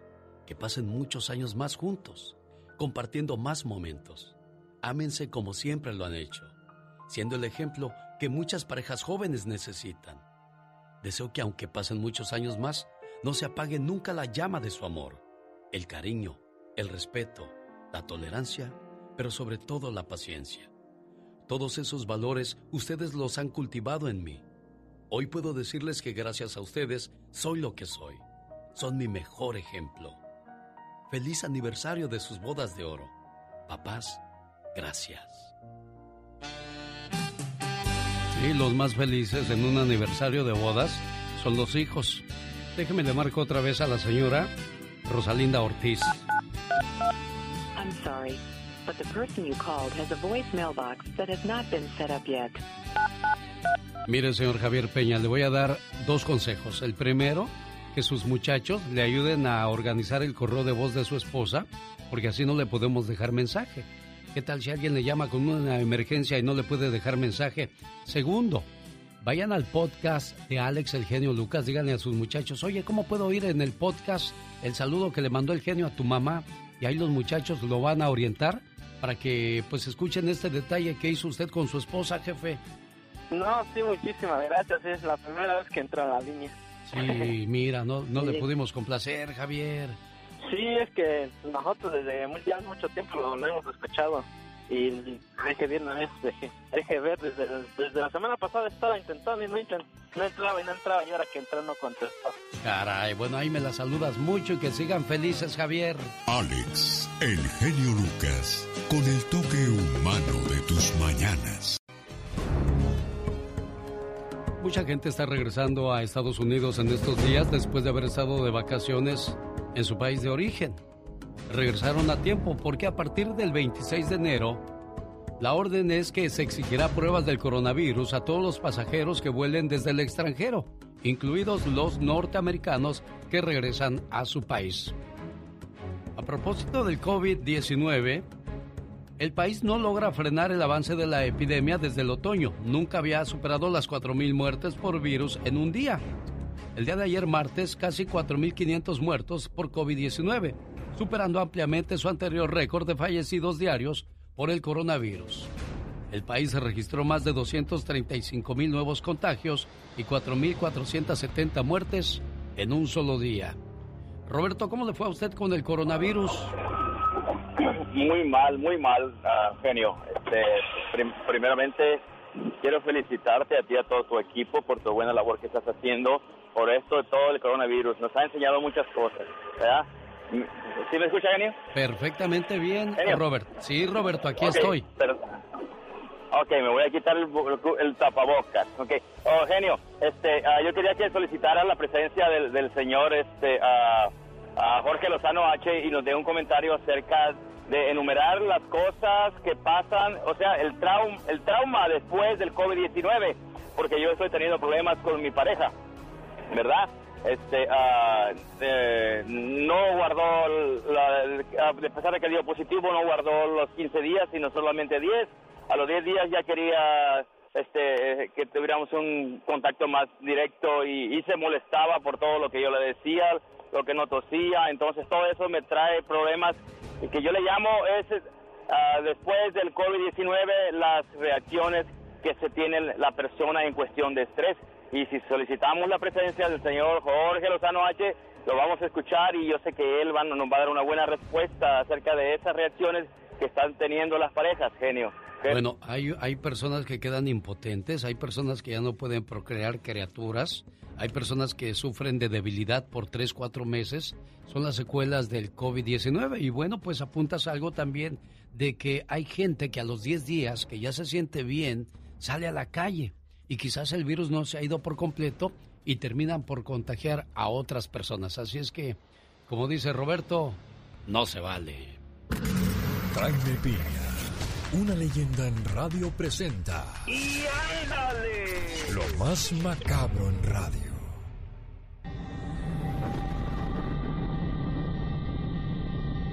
Lo escuchamos, señor Jaime Piña. ¡Y ándale, mi genio! En el año 2004 asesinó a una mujer embarazada de 23. Le abrió el estómago con un cuchillo y le sacó el bebé. Lisa Montgomery, la asesina de 52 años, se quedó con el bebé que logró sobrevivir. Al poco tiempo fue arrestada y en el 2007 fue sentenciada a la pena de muerte. Pues ayer fue ejecutada con inyección letal pese a las súplicas de la hora difunta y de organismos internacionales para otorgarle el perdón y pasar el resto de sus días en la prisión argumentando que estaba loca. Era la única mujer en el corredor de la muerte en Estados Unidos. ¿Usted la perdonaría? Y ándale. En el estado de Hidalgo, Luis Alfredo N. discutía con su esposa. La discusión subió de tono al grado de que el despiadado energúmeno empezó a agredir a sus pequeños hijos de 3, 7 y 8 años. Los golpes eran despiadados. Los pequeñitos volaban de un lado para otro, a patadas, golpes salvajes, hasta causarle la muerte. La señora lloraba desconsolada y el perro rabioso después de matarlo huyó a Sonora, desde donde llamó a su padre para confesarle el crimen que había cometido. Y el padre, como buen hijo de Dios, avisó a la policía dónde se encontraba el asesino. La policía lo arrestó y en avioneta fue trasladado a Pachuca Hidalgo, donde pagará por su horrendo crimen. Y ándale, en Cadereyta, Nuevo León, borrachera termina en tragedia. Generoso N y Gastón N fueron a seguir el festejo a la casa del compadre Generoso, los dos de oficio pintores. Total, habían recibido la raya de la semana. Al festejo se unió la mujer del anfitrión y al grito de que esto y que el otro, saludo. ¿Qué quiere el enfermo? Saludo. Como a las 2 de la mañana se fueron a dormir los tres bien borrachos. Generoso y Zoila su cuarto. Gastón se quedó en la sala. Una hora después, Generoso despertó ante los jadeos y gritos de placer de su mujer y su compadre que estaban haciendo el amor. Se levantó como de rayo, tomó una pistola y la disparó a Gastón. No lo mató porque estaba borracho. Estaban, lo único que hizo fue lo hirió en un hombre, hombro, llegó la policía y arrestó a Generoso. Gastón solo decía, andaba borracho y no supe lo que hacía. No hay borracho que trague lumbre. Para el programa del genio Lucas, Jaime Piña. Y recuerde, el hombre es el arquitecto de su propio destino. Los grandes están con el genio Lucas. De este famoso moreño. No que no tronabas pistolita en vivo y a todo color hoy en el estudio Lupillo Rivera. Aquí estoy, en el show del número uno, el genio Lucas. El moreño se paseaba. Si cantas estas, no quiero ni imaginarme cómo cantarás las rancheras. Viva de México, el show presenta. Circo, maroma y teatro de los famosos. Con la máxima figura de la radio, la diva de México. El show. ¡Ay! Diva, su gatito. Ay, no, yo estoy... Es, una noticia muy triste. Vamos a hacer una pausa. Eh, se comenta mucho de esta mujer de Nueva York que se arrojó con su hija de cinco años del doceavo piso. Eso a mí me parece inaudito y uno puede decir es que no tenía trabajo, es que estaba deprimida. Pues les cuento que mm, aparentemente no estaba deprimida, tenía todo, dicen sus amistades, pero claro que dentro de ella había esa depresión. Y hoy que es día de la depresión, prepárese porque en el ya basta vamos a hablar de las depresiones que se notan y de las que no se notan. Fuerte. Y hay también personas que no saben que tienen depresión, Diva. Claro, no lo saben. Esta mujer con su hija de cinco años se lanza de un del doceavo piso, se arroja. Oye, ¿y la seguridad del edificio? Y mucha de esta gente que no sabe que tiene la depresión diva, pues este te- te- terminan por por no buscar ayuda. Por miedo, por miedo. No se pierda al rato el segmento de El Ya Basta. Señoras y señores, Arad de la Torre, pues le está yendo muy bien de conductor de hoy. Y aparte Arad, a mí me encanta desde que salía con Héctor Suárez de hijo de Doña Zoila. Es un excelente, excelente actor. Así que le vaya súper bien a mi querido Arad de la Torre. Y prepárense, porque Yalitza Aparicio ya comenzó a grabar la serie documental de Netflix. La serie de Yalitza. La van a filmar obviamente yendo a su pueblo, yendo a Nueva York y en todos los lados donde han dado Yalitza. Imagínate aquella con la camarita. ¿Cuánto dinero le irán a pagar? Dicen que ya juntó un millón. ¿De De veras, dólares, de dólares. De, ya juntó un millón. Pero que sigue eh, su familia y ella viviendo de una manera sencilla. Cosa que me parece padrísimo, porque hay otras que con menos de un millón ya andan como ricas con la bolsa, eh, la Gucci. Eh, eh, deja tú la Gucci. La MK de del Mary Kay. No se hagan, por Dios. Bueno, hay un intento de soborno contra Vicente Fernández Jr. Dicen que sale a la luz el lado oscuro de la ex mujer de Vicente Fernández. Mientras Karina Ortegón denuncia presunta violencia de Vicente, descubrimos que ella intentó sobornar a una empleada de él para calumniarlo. Le dijo, yo te doy dinero y tú de esto y esto y esto. Para ella ganar la denuncia. Fíjate hasta dónde puede llegar la maldad, la avaricia de quemar a alguien. El coraje, el, lo que haya pasado, se terminó su relación, pues se acabó y punto y aparte. Pero No, ella pero- quiere seguir peleándole. ¿Qué le pelea? ¿A poco? A lo mejor le pelea la guapura del Junior, Diva. El, el dinero no creo, porque ella tiene mucho. El dinero no creo. Ella tiene mucha lana. Oye, ¿qué me dicen de la que arrestaron a dos integrantes del Recodo y que no sé qué? Que no.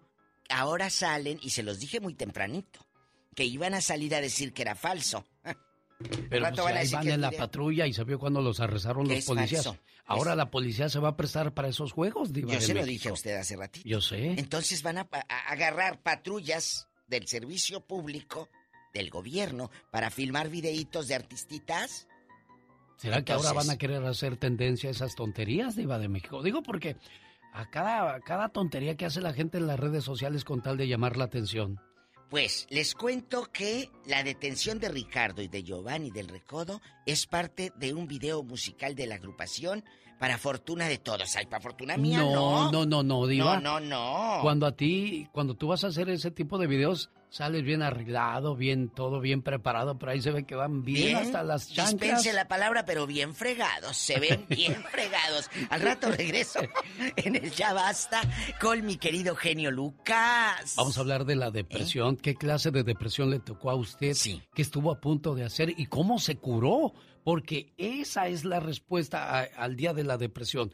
¿Cómo nos curamos esa situación? Porque está en la mente, amigos. Está en la mente.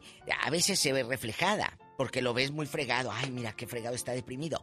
Pero cuando no, cuando no se nota, cuando andas por la vida, o como dice Alex, cuando no sabes que estás deprimido y tú piensas que eso es normal, O, o dices, ¿no será que me están embrujando? así, estoy entoloachado, me dio té de calzón aquella. Bien hediondo. Diva, no Ay, al rato regreso. Ella es guapísima y de mucho, pero dinero. mucho dinero. Síganme en Instagram, ridículos. Arroba la diva de México. Adiós. Juguete fui de ti, juguete de tus besos, de tus falsos amores.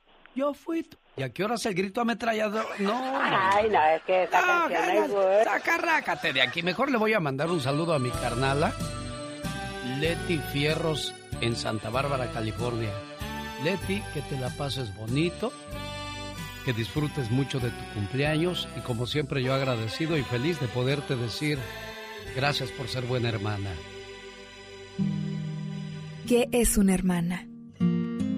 Una hermana es tan especial que no hay palabras para expresarlo. Es amor y amistad. Es un millón de tiernos recuerdos que perdurarán para siempre.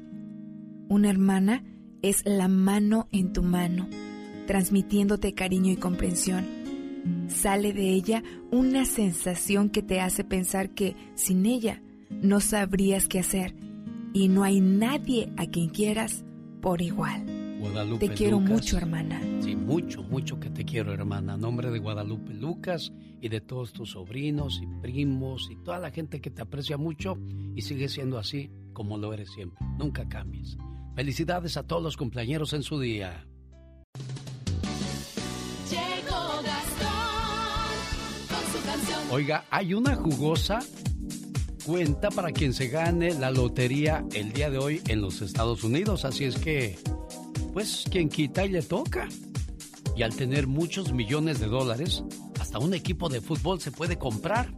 ¿Sabía usted que el equipo de la pandilla del Monterrey vale 79 millones de dólares? Y es el equipo más valioso del fútbol mexicano.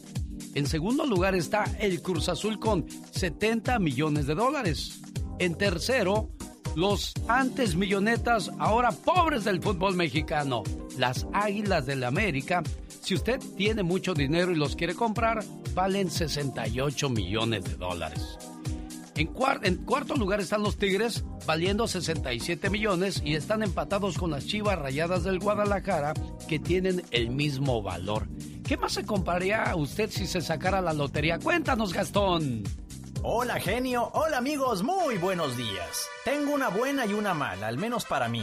La mala es que anoche no me saqué el Mega Millions. La buena es que todavía me puedo ganar el Powerball y usted también. El sorteo de esta noche está valorado en más de 550 millones de dólares. Cuando iba al trabajo me encontré con un amigo y desde el primer momento me aventó este versito. Y tanto me lo cantaba y tanto lo repetía que lo acompañé a comprar billetes de lotería.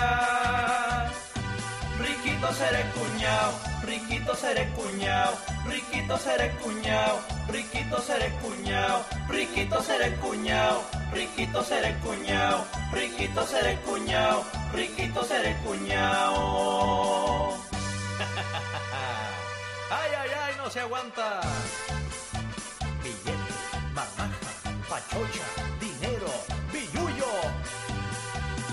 Todos querían su billete antes que cantar el gallo, con todo y que es más probable que nos caiga encima un rayo. Toco madera. Ahora sueño a cada rato que al gordo le ando pegando. Si de plano no le pego, pues yo seguiré soñando. Riquito seré cuñao, riquito seré cuñao, riquito seré cuñao, riquito seré cuñao, riquito seré cuñao, riquito seré cuñao, riquito seré cuñao, riquito seré cuñao, riquito seré cuñao, riquito seré cuñao. Si quieres estar en forma, ese es el momento con las jugadas de David Faitelson. Los equipos mexicanos vuelven a la Copa Libertadores para el 2022. Esa es mi jugada y estas son las de David Faitelson. Hola, David. Ojalá, Alex, ojalá que así sea y que esa jugada se cumpla, por supuesto. Le hace falta al fútbol mexicano. Hola, buenos días. El América solía llamarse Milloneta. Así le decían desde que yo era chico y, era el equipo rico y poderoso. Eh, pero el América últimamente ya no es tan milloneta como lo era antes. Ha dejado de ser, eh, bueno, sigue siendo un equipo rico, pero no con el poder económico que presumía en antaño. El América ha firmado a Jordan Silva, un defensor central de 26 años, que fue un proyecto ambicioso, fallido del Toluca, salió del Toluca y no funcionó, y que luego fracasó en el nivel que proponía el Cruz Azul. Llega, aquí está la noticia, llega por cinco meses, eso dice el boletín oficial de la América. Es decir, no viene a préstamo de Tijuana, viene a prueba a Coapa. Es decir, el América está probando un futbolista. Miguel Herrera, que por cierto da más entrevistas ahora, que dejó de ser entrenador del América, que el propio Santiago Solari, el entrenador oficial del América, dice que en los últimos tiempos la empresa había tenido un freno, había dicho hasta aquí hay dinero, no tenemos tanto para gastar. Está claro que el América hace un tiempo, comparado con Rayados y con Tigres, dejó de ser el gran milloneta del fútbol mexicano. Sigue siendo un equipo rico y poderoso, pero no está al nivel ni de Rayados ni de Tigres. Y seguimos con el América. Una encuesta de un grupo serio, Mitofsky, en México, dice que el América es el equipo más popular del país. Explican los encuestadores que se trata de un club querido y odiado, algo que ya sabíamos por supuesto. Yo creo que la encuesta es veraz, correcta, pero tendría que tener un pequeño o un gran asterisco. El América pertenece a una compañía de televisión, no solamente eso, al conglomerado de medios más grande del mundo en habla hispana. Es decir, a la encuesta Mitofsky habría que agregarle al resultado de esta encuesta un pequeño asterisco que diga, tiene el América un aparato publicitario a su servicio las 24 horas del día y los 365 días del año.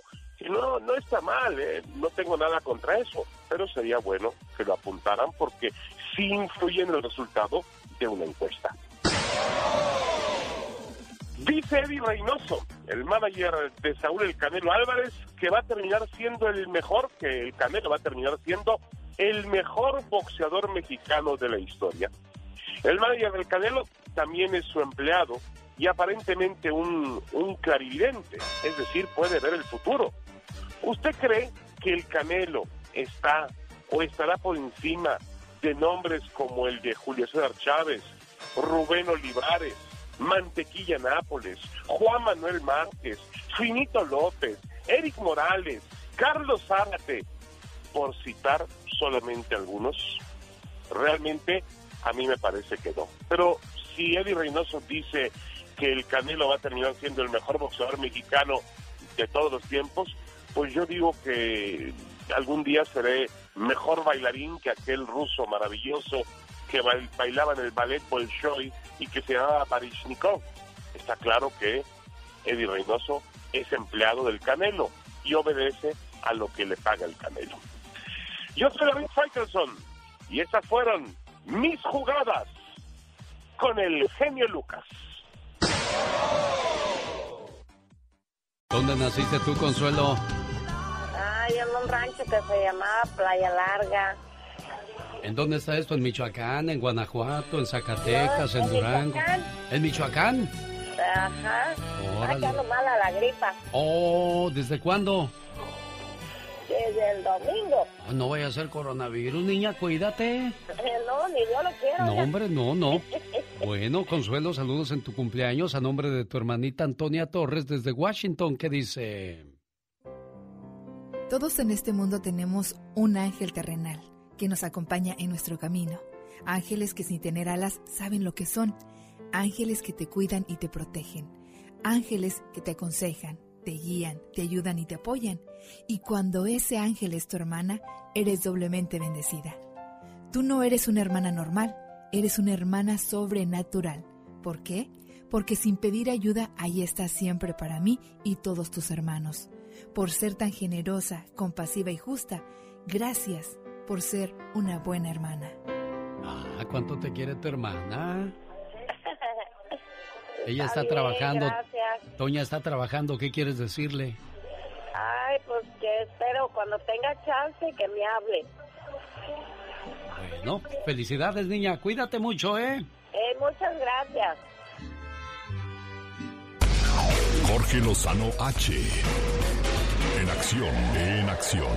Genio Lucas. Dicen que si quiere estar usted sano, entonces escucha a Jorge Lozano. Jorge, háblanos de cómo debe uno aprender a no rebajarse, por favor.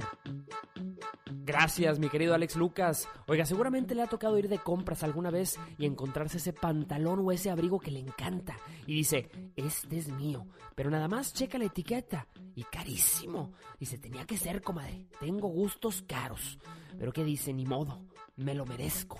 Y se lo zumba con los ojos cerrados para que duela menos. Y unos días después se le ocurre visitar la misma tienda y que va viendo lo que se compró. En rebaja al 50%. Oiga, le dan ganas hasta de regresarlo y volverlo a comprar, ya sabe cómo es usted. Así hay gente también que vale tanto, pero vive tan rebajada de su dignidad. En el trabajo uno se pregunta, ¿por qué si es tan bueno en lo que hace, deja que lo traten así? En las relaciones de pareja vio usted a su amiga, la más valiosa, la más detallista, la más cariñosa, rogándole al patán que nada más la usa. Le dan ganas de a uno decirle, si supieras lo que vales, mamacita, dejarías de dar descuentos. Si usted siente o conoce a alguien que está rebajando su dignidad, su calidad, su trabajo o su cariño, el día de hoy le quiero compartir las tres formas de valorarse y dejar de rebajarse en lo que hace. La primera, deje de darle prioridad a lo que no lo merece. Usted podrá tener muchas virtudes, muchas cualidades, pero no puede convencer a una persona que las vea si ésta se niega a abrir los ojos. Deje de desgastarse con aquellos con los que nada parece suficiente. Usted podrá ser el caviar más fino, pero para una persona que buscaba frijoles, siempre habrá mejores. No deje que la opinión de alguien que no es conocedor le haga sentir que su valor es inferior. Número 2. Si no les nace, no se los pida. Le ha tocado tener que recordarle a su pareja, mi amor, es nuestro aniversario y no me regalaste nada, mendigo. Si no se acordó, si no le nació, el detalle perdió valor al tener que pedírselo. Así hay mucha gente que se la vive esperando que le digan que es valioso, que le digan que es bueno, que le digan que su trabajo es suficiente para creérsela. La dignidad es algo que nadie más que usted se puede dar y por eso mismo nadie se la puede quitar. Número 3. Si alguien no está a su altura, no sea usted la que se agache. Cuando una persona vive en rebaja, se conforma. Dice frases como, pues es lo que hay, pero si ahí no te valoran, compadre, pues peor es nada, compadre. No deje que un momento de debilidad le haga bajar sus estándares de calidad. Oiga, quiere que le lleguen cosas buenas. Deje de ponerse en oferta y vaya detrás de lo que merezca. La dignidad no es una moneda que sacrificamos a cambio de una relación, de un trabajo, de una posición. Y así como tener un exceso de ella nos convierte en orgullosos y nos hace sentir inalcanzables, tener poca nos hace sentir como seres humanos desechables. Importante ser valiosos sin dejar de ser modestos. Acuérdese siempre de lo que vale y súmele los impuestos. Soy Jorge Lozano H, así me encuentra en Instagram, en Twitter y como siempre aquí, con el genio Lucas. Hasta la próxima. Muchas gracias, Jorge Lozano H. Oiga, se nos fue la señora cumpleañera, hombre. Ya la tenía yo ahí en la línea. Al rato le marco a tu mamita entonces otra vez aquí en Jalisco, Raquel. Ya, ya la tenía ahí, todavía está en la casa. Llámale y dile que, que me conteste. Ahí estás, muchacha. Sí. Ah, no, Mar- ¿No contestó, pues? sí me contestó, pero ahorita me, me colgó. Ah. Y me dejó aquí con los mariachis vestidos y alborotados. ¿Qué es eso? Oh, Tan caros, que no se vaya. tan caros que son los mariachis, ya ves, y luego que nos desprecian hombre. así. En Aguanegra, Jalisco. ¿Por dónde está eso, oye? Nueva Negra, Jalisco. Está casi llega, cerquita de Arandas. Ah, bueno, dile que no se vaya, ahora le llamo. El genio Lucas. El show.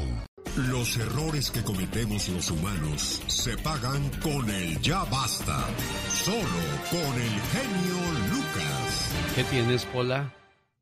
Diva, se me hace que me hicieron ojo. Tú estás deprimida, es lo que tienes. ¿será, estás diva? deprimida, sí, claro. Porque hay que tener en cuenta que no porque andes así triste es que te hicieron ojo o brujería. Puedes estar deprimida y no te das cuenta. Más de la mitad de la población en el planeta han sufrido un episodio depresivo. Y esto puede durar desde meses hasta cinco años. Y un 65% no recupera la capacidad para llevar a cabo una forma norma- de vida normal después de caer en depresión, diva. Y fíjese que estaba leyendo que la gente generalmente recurre a los fármacos, a la pastillita, a la cápsula para calmar la depresión. Tú te puedes tomar la cápsula y todo lo que tú quieras, pero si dentro de ti no cambias tu estado mental, por más cápsulas que te den y por más terapias del psicólogo y psiquiatra, no te van a ayudar, porque depende de ti, no de una cápsula. Sentimientos de tristeza, ganas de llorar, vacío, desesperanza, arrebatos de enojo, frustración, incluso por asuntos de poca importancia, de todo se molestan. Pérdida de interés o placer por la mayoría de las actividades habituales o todas juntas, como las relaciones sexuales, los pasatiempos o los deportes, nada importa cuando una persona está en depresión. Diva. Amiga, si tu marido te dice que no tiene eh, ganas de tener intimidad, no es porque no te ame o porque ande con otra, es porque está deprimido. Puede ser que sí, también, diva. De- Ay, diva. Bueno, Pues sí. yo estoy escuchando lo que mi genio dice, que, que, que falta de interés y de apetito sexual puede ser también parte de la depresión. Entonces, si a ti te dicen que no tienen ganas, o te dice tu mujer, oh, me duele la cabeza, está deprimida, compréndela. de Diva, verdad. La mayoría de la gente que sufre de depresión ha pensado en la muerte. Oh, ¿eh, sí.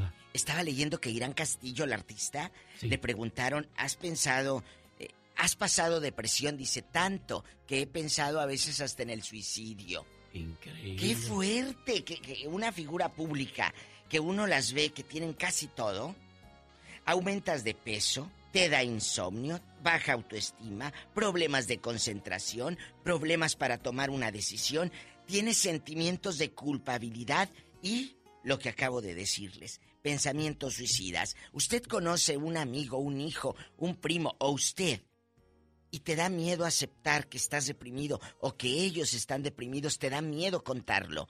Hoy, con el genio Lucas, abrimos este espacio del ya basta, de ya basta de quedarnos callados cuando estamos deprimidos, ya basta de ocultar lo que muchos están viviendo, que no te dé miedo contarlo. Habla porque con tu llamada vas a ayudar a mucha gente que le está pasando mal y que tiene miedo de decir, yo estoy deprimido.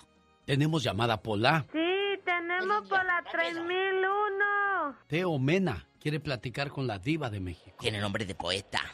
Teo. Teo Mena. Hola, Teo. ¿Cómo le va? Hola, genio, ¿cómo estamos? Todo bien, gracias, Teo. Bien, bien, gracias a Dios. Aquí, mira, reportándome desde Manteca, California y con mi tes- testimonio. Lo escuchamos, Teo. Aquí está la diva también. Gracias, Teo querido, bien enjollado. No, no, ya me, ya me, ya me quité del joyo. Este, Cuéntenos, Teo. Qué bribón, ¿eh? Mira, saludos, saludos, Diva, que Dios Dios, te te bendiga bendiga. también. Amén. Mira, que les quería pre- comentar, yo hace cuatro años nunca había sentido esta cosa de la depresión, yo pienso que eso era. Me llegaba del trabajo, teníamos bien, mi esposa y yo la relación, todo, todo, pero de repente sentía como una ansiedad, como que quería levantarme del sofá, salirme corriendo a la calle y, y este gritar a alguien que me ayudara, nomás a la que le comentaba era mi esposa y a la que fuimos a la iglesia, un grupo de, de oración que teníamos, y un señor mayor me dijo que, que probara el té del siete azares compuesto. Y, y ándale que al otro día lo me dio él un paquete y luego luego al otro día me lo preparó mi esposa y bendito sea Dios se me compuso poco a poquito y ya volvió a los seis meses otra vez otra depresión que ya le dije a mi esposa voy a bañarme si me sigo sintiendo mal, me le hablas al, al Kaiser para irme al- para que me lleves rápido al doctor porque me siento bien mal, siento como desesperación, como qué feo se siente. Pero ¿cuál era la raíz, eh, eh, Teo querido? ¿Qué era lo que te angustiaba? ¿Qué era? ¿Tenías en ese momento una deuda muy grande, un hijo que se iba a ir, eh, eh, un problema en México? ¿Qué era lo que dentro de ti en tu subconsciente tenías? Ah, no sabría decir exactamente qué sería porque todo estaba bien. Lo único, pues, tal vez los hijos un poco rebeldes, nada más, pero no grave. Pero así de, no, no, no. Y, y, y en veces me ponía a platicar con otras personas y dijera, híjole, qué, qué triste que hay personas que, que se quieren suicidar. Pero yo no, gracias a Dios, no, no sentía ese, ese, ese, ese punto. Y el té de los sí siete azares le ayudó. Ahora, Diva, hay otra cosa. Gracias, Gracias, Teo, Teo. por su comentario. Dios te bendice. Ansiedad y depresión no son lo mismo. Van pegado, claro. La depresión Sí. te da y te da ay, unas ganas. Decía una amiga eh, que ella estaba deprimida porque eh, se divorció. Y dice que le entraba la depresión, pero con unas ganas, una ansiedad. Como hay mucha gente que le da depresión y te pones a comer, empaquetarte, empaquetarte, ella le daba ansiedad. Y le dijo la psicóloga, es depresión. Caray. Es depresión, pero lo, lo estás reflejando de- ¿En la de- comida? eh, En la, ella lo en ansiedad. Ella andaba, pero como loca, limpia, limpia, limpia, limpia. Y, y- y dice que le daba miedo ir a la tienda. Dice, de veras, me dijo esta muchacha, me daba miedo ir a la tienda porque yo sentía que se iba, me iba a morir. Y me iba a morir allá sola y, que- y que le faltaba el aire. Eso era depresión. ¿Tenemos llamada, Pola? Sí, tenemos por la 4000. Anónima quiere platicar con nosotros. Adelante, Anónima. Cuéntenos. Sí, buenos días. Buenos días, muchacha. Sí, mire, este, señora. Señora. Pero para nosotros es una Eres- niña eres anónima. una señorita anónima. ¿Cuál depresión va a tener anónima? No la oye. No, sí, pero mire, yo con la, esta señora, ¿cómo, la, ¿cómo se llama la señora? La Bien, la diva. ¿O es la diva? Ándele, la diva, la diva, la diva, Sí. no sé. No, no, no, no, no, luego no, con no la señorita, no la señorita. Ah, Pola, Pola, te habla la doñita. Ay, con Pola, ¿cómo me hacen reír? Todos los días yo los escucho. Ah. No hay ni un momento que no los escuche y si me y si y si me los pierdo, pero porque tengo unas cosas que hacer, pero no, yo aquí siempre estoy y me sueltan unas risas y, y con eso se me va a mí la depresión. Ay, qué bonito. Qué bueno que podamos aportar algo a Pero- su vida, Anónima. Pero Anónima, ¿cómo lo vivió usted y qué le mortificaba? Aparte el viejo hediondo que ronca ahí por un lado. de México. yo no tengo a alguien que ronque, yo vivo yo vivo solita aquí en un estudio. Y este, pero antes sí, yo tengo como nueve años con la depresión y Ah. con ansiedad, pero antes iba con terapias, iba, sí hace como unos cuatro años yo me an- quería suicidar con este medicamentos por una persona, por fal, o sea, sí, estaba más chica todavía. Pero yo lo que hice después, dice, pues me dejó, y me deprimí poquito y todo. Ahorita que estoy más solita, mire, yo me, yo no necesito de psicólogos, no necesito tomar pastillas, ahorita ya no tomo más medicamentos, lo único que me acerco mejor es a Dios, Padre. Mi amor, el hombre es casado con el que estabas, con tu novio, e- el que te decepcionó. No, pero pues ya se casó. Ay, ¿cómo Pero- se llama? Para mandarle saludos No, y dedicarle la de rata de dos patas. Hombre, Diva, ahí no se escucha. ¿Cómo no. se llama? Así, así como tú. Así No, no, como no, tú. no, no, le vamos a dedicar la de rata de dos patas. La depresión es un trastorno grave que puede causar efectos devastadores tanto en el que lo sufre como en la familia. Porque la familia se desespera. ¿Cómo te ayudo? ¿Qué hago? Toma el té, te traje esto y... No quieres. No, no De quieres. veras, o sea, amigos. Este es un tema muy delicado. Si usted lo ha vivido, así como esta mujer o como el chico que habló antes, Teo, lo ha vivido, márquenos. La llamada puede ser anónima. Tenemos llamada Pola. Sí, tenemos por la 7001. En la 7001 está Jesús. Hola, Jesús. Me da mucho orgullo ser parte de ustedes, Gracias, a la Viva de. México, a Genio, a verlos a que atiendan mi llamada Oh. para saber lo que a mí me pasó. Gracias. Parece que va a vender algo, Chuy, como habla, Sí, hablas como los vendedores de la feria. Y llévese uno, y llévese otro, y llévese otro, y esta cobija. Viva, gracias por el anillo de oro que me mandó, pero Me le mandó pedí un anillo. anillo de oro, no una llanta de carro. Ándale, cuéntanos, bribón. Eh, eh, es- Ok, eh, díganos. eh, genio Viva, yo yo tenía viviendo con tres perritos en un apartamento, yo pagué más de dos mil dólares con depósito y renta y en tres días, digo, perdón, en tres meses nos echaron afuera, me tuve que rentar otro apartamento, mi economía estaba muy buena, a los tres meses volvió lo mismo, vámonos para afuera. ¿Por qué? Ese dinero ya no me lo regresaron. Al tercer, al tercera me tuvieron que sacar del apartamento, nos tuvimos que ir a vivir a un hotel pagando 85 dólares por día, Día. por día 85 dólares. Mi economía se fue bajando y llegó el, el grado que yo tuve que rentar una camioneta para vivir en una camioneta con mi señora y mis tres perritos. Hoy no más. Yo llegué al momento que hablé a la policía Sí. porque estuve estuve con un cuchillo en el pescuezo. Ay, Sí, quise matarme por esa depresión que se bajó en la economía, vivíamos en la calle y gracias a Dios, como dice la señora, este, yo me senté media hora, me puse a analizar una hora y dije, aquí tiene que cambiar todo esto. Todo eso tiene que acabar y se va a acabar. No me voy a quitar la vida. La policía quería saber a dónde yo estaba. No hagas eso, no hagas eso, me decía. Es que ya estaba yo muy, muy alterado. O sea, ya una depresión Frustrado. muy alta la ¿Y mía. qué pasó? Pues gracias a Dios me senté una hora a meditar, Eh. a pensar y dije, no, aquí no voy a hacer esta locura porque tengo a mi familia, a mi, a mi familia, a mis nietos. Voy a echarle ganas al trabajo y voy a juntar el dinero para, para irnos a Pero vivir. aquí- Estamos viviendo a gusto. Me brinca algo. ¿Por qué te despedían y te sacaban de los apartamentos? Por los animalitos que quizás no podía tenerlos, Diva. Y tampoco puede echarlos a la calle porque pues, No. hay, eh, hay gente que adora a los animales.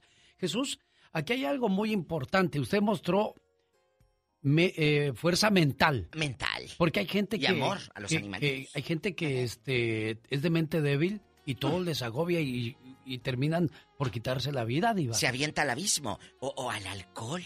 He Sí. conocido historias de gente que se ha deprimido y ser muy exitosos, ¿eh? Gente exitosísima, guapísimos. Y mira, terminan, perdón, pero subidos de peso, alcoholizados. Conocí a un cuate que se dedicaba a la radio. ¿Quién, Diva? ¿Quién? Ya, ya, ahorita ya no está, se llama Carlitos, eh, eh, él ahorita vende coches, Ah. pero la pasó muy mal en Monterrey, él trabajaba en una difusora. Hacía un morning show muy exitoso hace muchos años. Se deprime porque él era ludópata, él era adicto a los casinos, gastaba y gastaba y Ah, gastaba y gastaba. Total que pierde el trabajo en radio, pierde a su esposa y a sus hijos, lo dejan, pierde la casa donde vivía, la, vende para seguir jugando y lamentablemente eh, eh, pues la pasó muy mal, fue como un año y medio muy mal. Él dejó los vicios, recupera a su familia, compra una casa, hoy trabaja vendiendo coches en una agencia, le va muy bien, pero tocó fondo en una depresión, no por, no por la borrachera, no, porque él era fan de ir a los casinos y a gastar y a gastar lo que no tenía genio. Y eso lo hundió en la depresión. Bueno, si usted se deprime estando completo, imagínese cómo se pondrá una persona ciega cuando queda así después de ver y ya no puedes ver. Qué depresión tan grande. O pierdes una parte. Tenemos llamada Pola. Sí, tenemos por las seis mil. José Luis Rojas platica con la diva de México. Hola, José Luis, le escuchamos aquí en Juárez. Muy buenos días, diva. Muy buenos, días, genio. ¿Cómo están? Bien bendecidos y pues tristes con tantas historias, muchacho. Pues bien, mire, mi historia es, pues es que yo hace cuatro años caí en depresión porque por la muerte de mi madre, ¿verdad? Este, a los cinco meses de haber de haber muerto mi madre, eh, empecé a dejar de comer. Soy diabético. Eh, no me quería tomar mis medicamentos, no me quería poner la insulina. De talla 34 bajé a talla 30. Ay, Jesús. Eh, adelgacé mucho, eh, yo ya no sentía ganas de nada, eh, yo iba a trabajar, pero yo en mi trabajo andaba como oído, me hablaban, yo no escuchaba, o sea, yo yo yo andaba en el aire, yo andaba en mi vuelo, ¿verdad? Yo yo no andaba bien. Llegaba yo a la casa, me, me daba por llorar, me daba por encerrarme en el cuarto, no comía. Eh, un día mi esposa se acercó a mí un, un sábado que nos quedamos solos. Me empezó a decir que si yo ya no la quería, que porque yo estaba así, que porque no le echaba ganas. Y yo le dije que sí, que sí la quería. Dice entonces, échale ganas, no me dejes, mira cómo estás.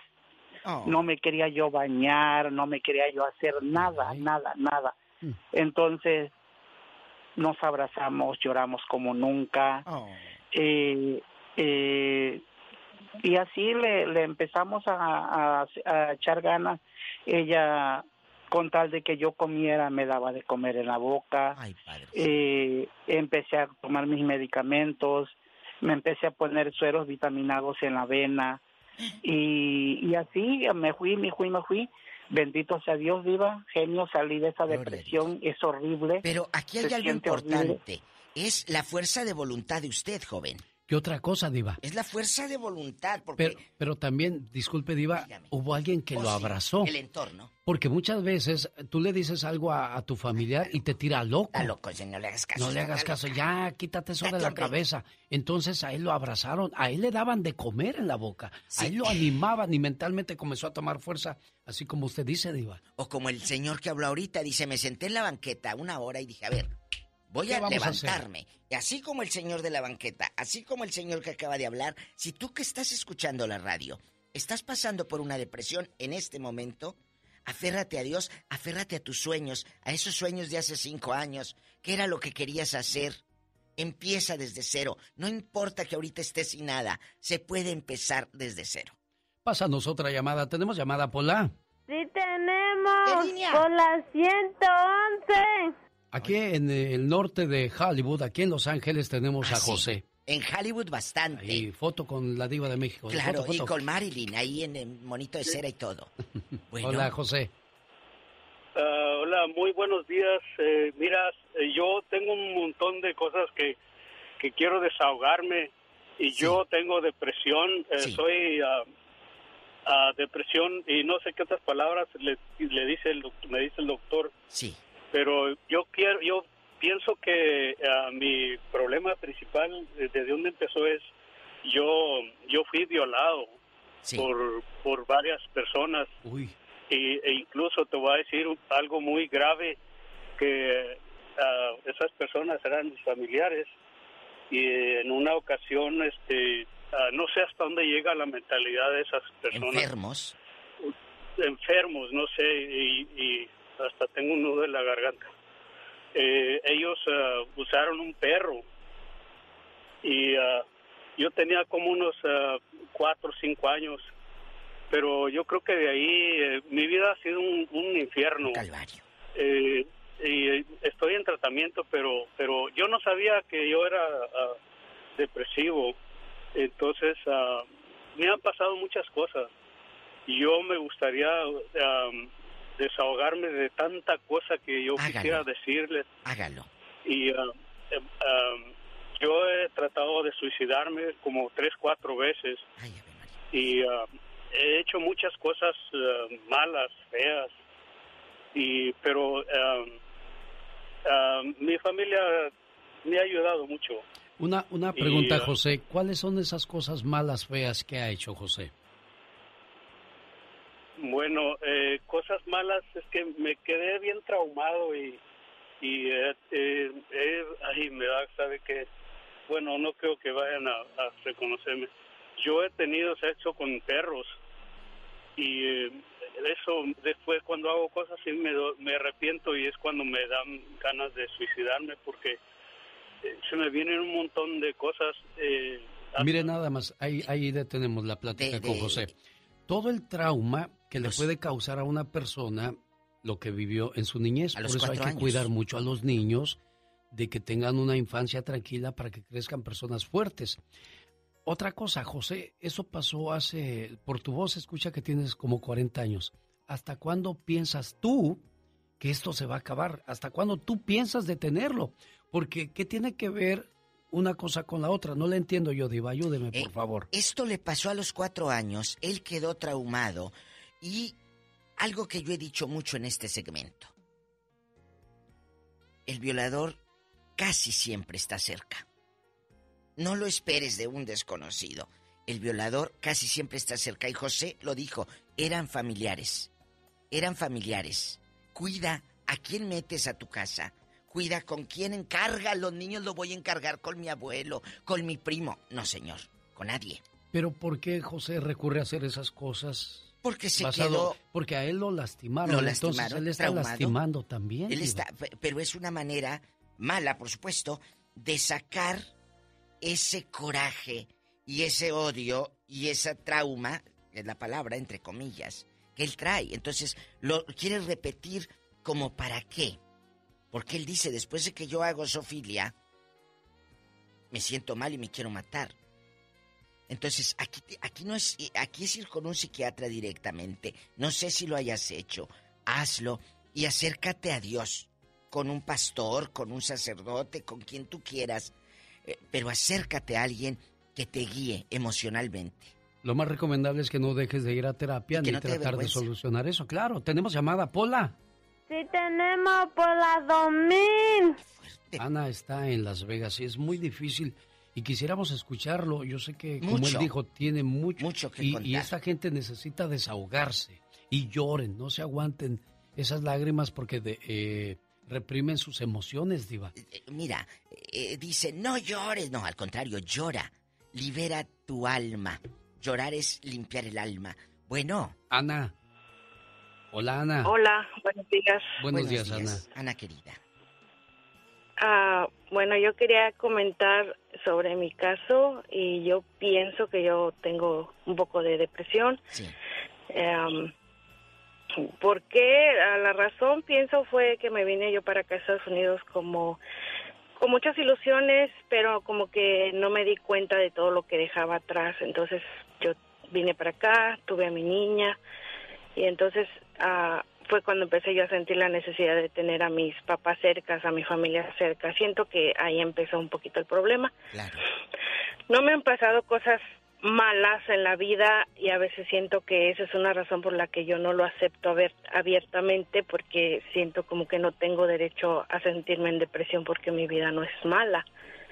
Pero ah, me doy cuenta por porque yo soy ahora muy diferente a como lo era antes. Este, Alguna vez yo me maquillé un día para una fiesta, no me desmaquillé por la noche. Al otro día me levanté y yo iba a salir de la casa cuando mi esposo me ve y me dice, ¿así vas a salir? Y le dije, ¿por qué? Dice, pues porque traes todo corrido el maquillaje. Y entonces me di cuenta que yo ni siquiera me miro al espejo. Exacto. Ajá, después de haber estado levantada casi una hora y media para salir a la tienda, dije yo, wow, ajá, me cayó como una cubetada de agua fría. Eh, de hielo encima, de pensar que no me gusta ni siquiera voltearme a ver al espejo. Pero, pero ahí está el subconsciente que tienes que analizar. ¿Traes a tus papás a México o no los has visto en años? pues no, no los he visto. Esa es la Ah, parte. Ahí está, entonces. Esa es la parte. Es un dolor, es una tristeza que agobia tu corazón porque el estrés y la tristeza van haciéndote caer en depresión. ¿Cuáles son las señales y los síntomas de la depresión? Sentimiento persistente de tristeza, ansiedad o vacío. Sentimiento de pesimismo o falta de esperanza. Sentimiento de culpabilidad o impotencia. Pérdida de interés o placer en las actividades y los pasatiempos. Todo eso va ligado a la a depresión. Y algo que quiero decirle a todos ustedes, el perdón al pasado, a la situación, a lo que te atormentó, es el primer paso para salir de la depresión. Ese es el primer paso, el perdón al pasado. Porque si no, vas a repetir patrones, como lo que decía el joven hace rato. Sí. Vamos a la última llamada Ay, anónima. Jesucristo. Llega otra llamada anónima. Anónima. Y ahora es un caballero. Y con esta llamada cerramos este capítulo tan difícil que no tiene fin. No. Como le decía yo al principio, más de la mitad de la población ha sufrido, de depresión o está sufriendo de depresión. Y hay gente que la libra en un mes, unos días, y hay gente que se queda ahí por mucho tiempo. Enganchada. Y necesitan de mucho apoyo, de mucho abrazo, de mucha comprensión. Y usted, amigo que está en depresión, haga ejercicio, tenga buena comunicación y busque apoyo emocional y social. Refúgiese en la persona que más confianza le tenga. Y dígalo, Alex, como la señora que, el muchacho dijo, me abrazó mi esposa. Ah, qué bonito se Qué sintió y se vio eso, Diva. De verdad, abraza, porque tú no sabes si tu marido o tu hijo está deprimido. Bueno, Anónimo. Bueno. bueno, Buenos joven, días. buenos días.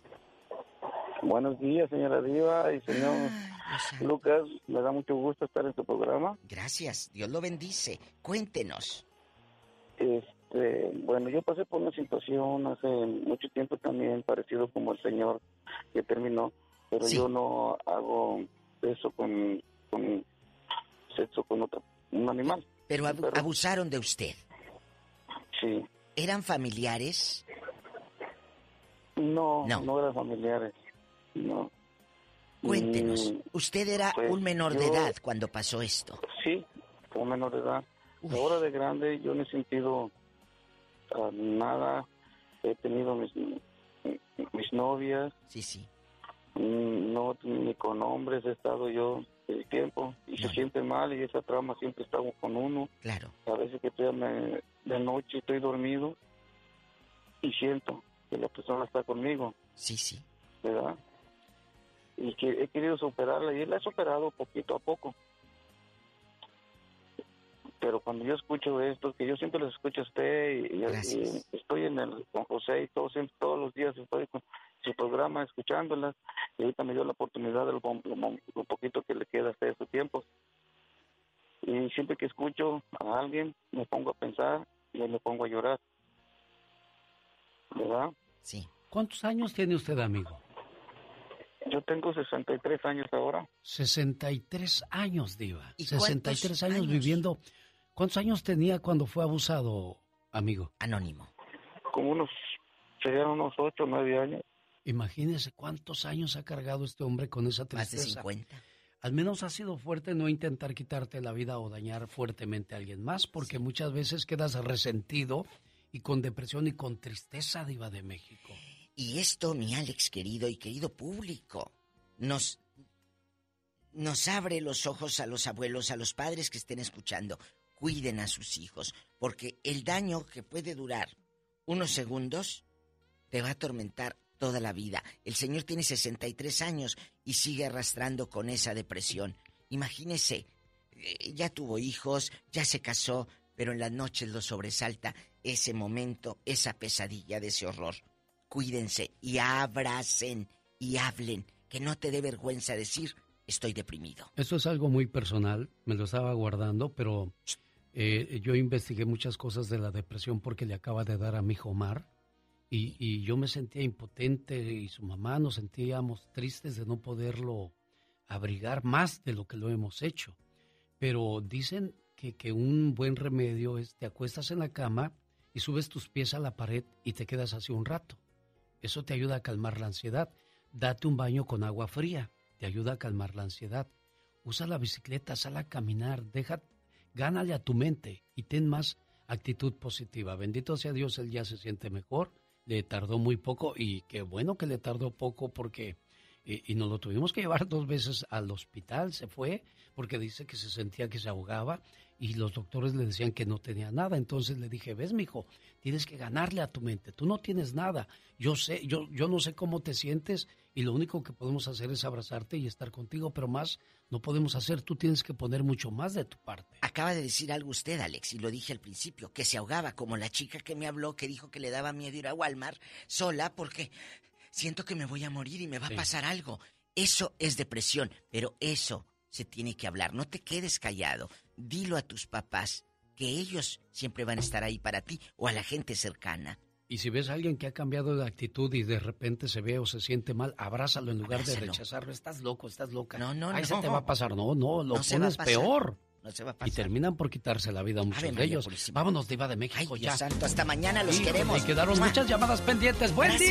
día! La Diva de Y México. el genio Lucas, el zar de la radio. Oye, hay mucha gente que está en depresión, pero una depresión, pues fácil de solucionar, como el cuate que dice, muchachos, estoy tan enojado y triste. ¿Pero por qué? ¿Qué pasó?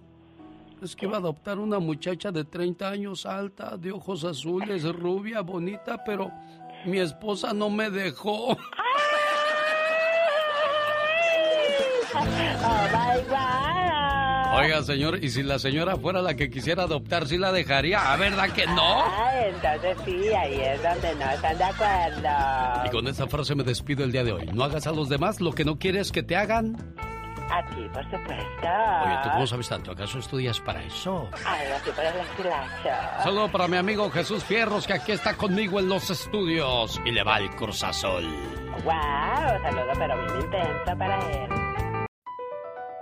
Across America, BP supports more than 275,000 jobs to keep energy flowing. Jobs like building grid scale solar energy in Ohio and producing gas with fewer operational emissions in Texas. It's and, not or. See what doing both means for energy nationwide at bp.com slash investing in America. I'm Chris Hahn, the Aggressive Progressive. Check out a new episode of the Aggressive Progressive podcast every Tuesday. You know, the election is heating up just as the year is winding down. Stick with me. I'll tell you the truth as I see it. Download the Aggressive Progressive on Pandora or wherever you get your podcasts.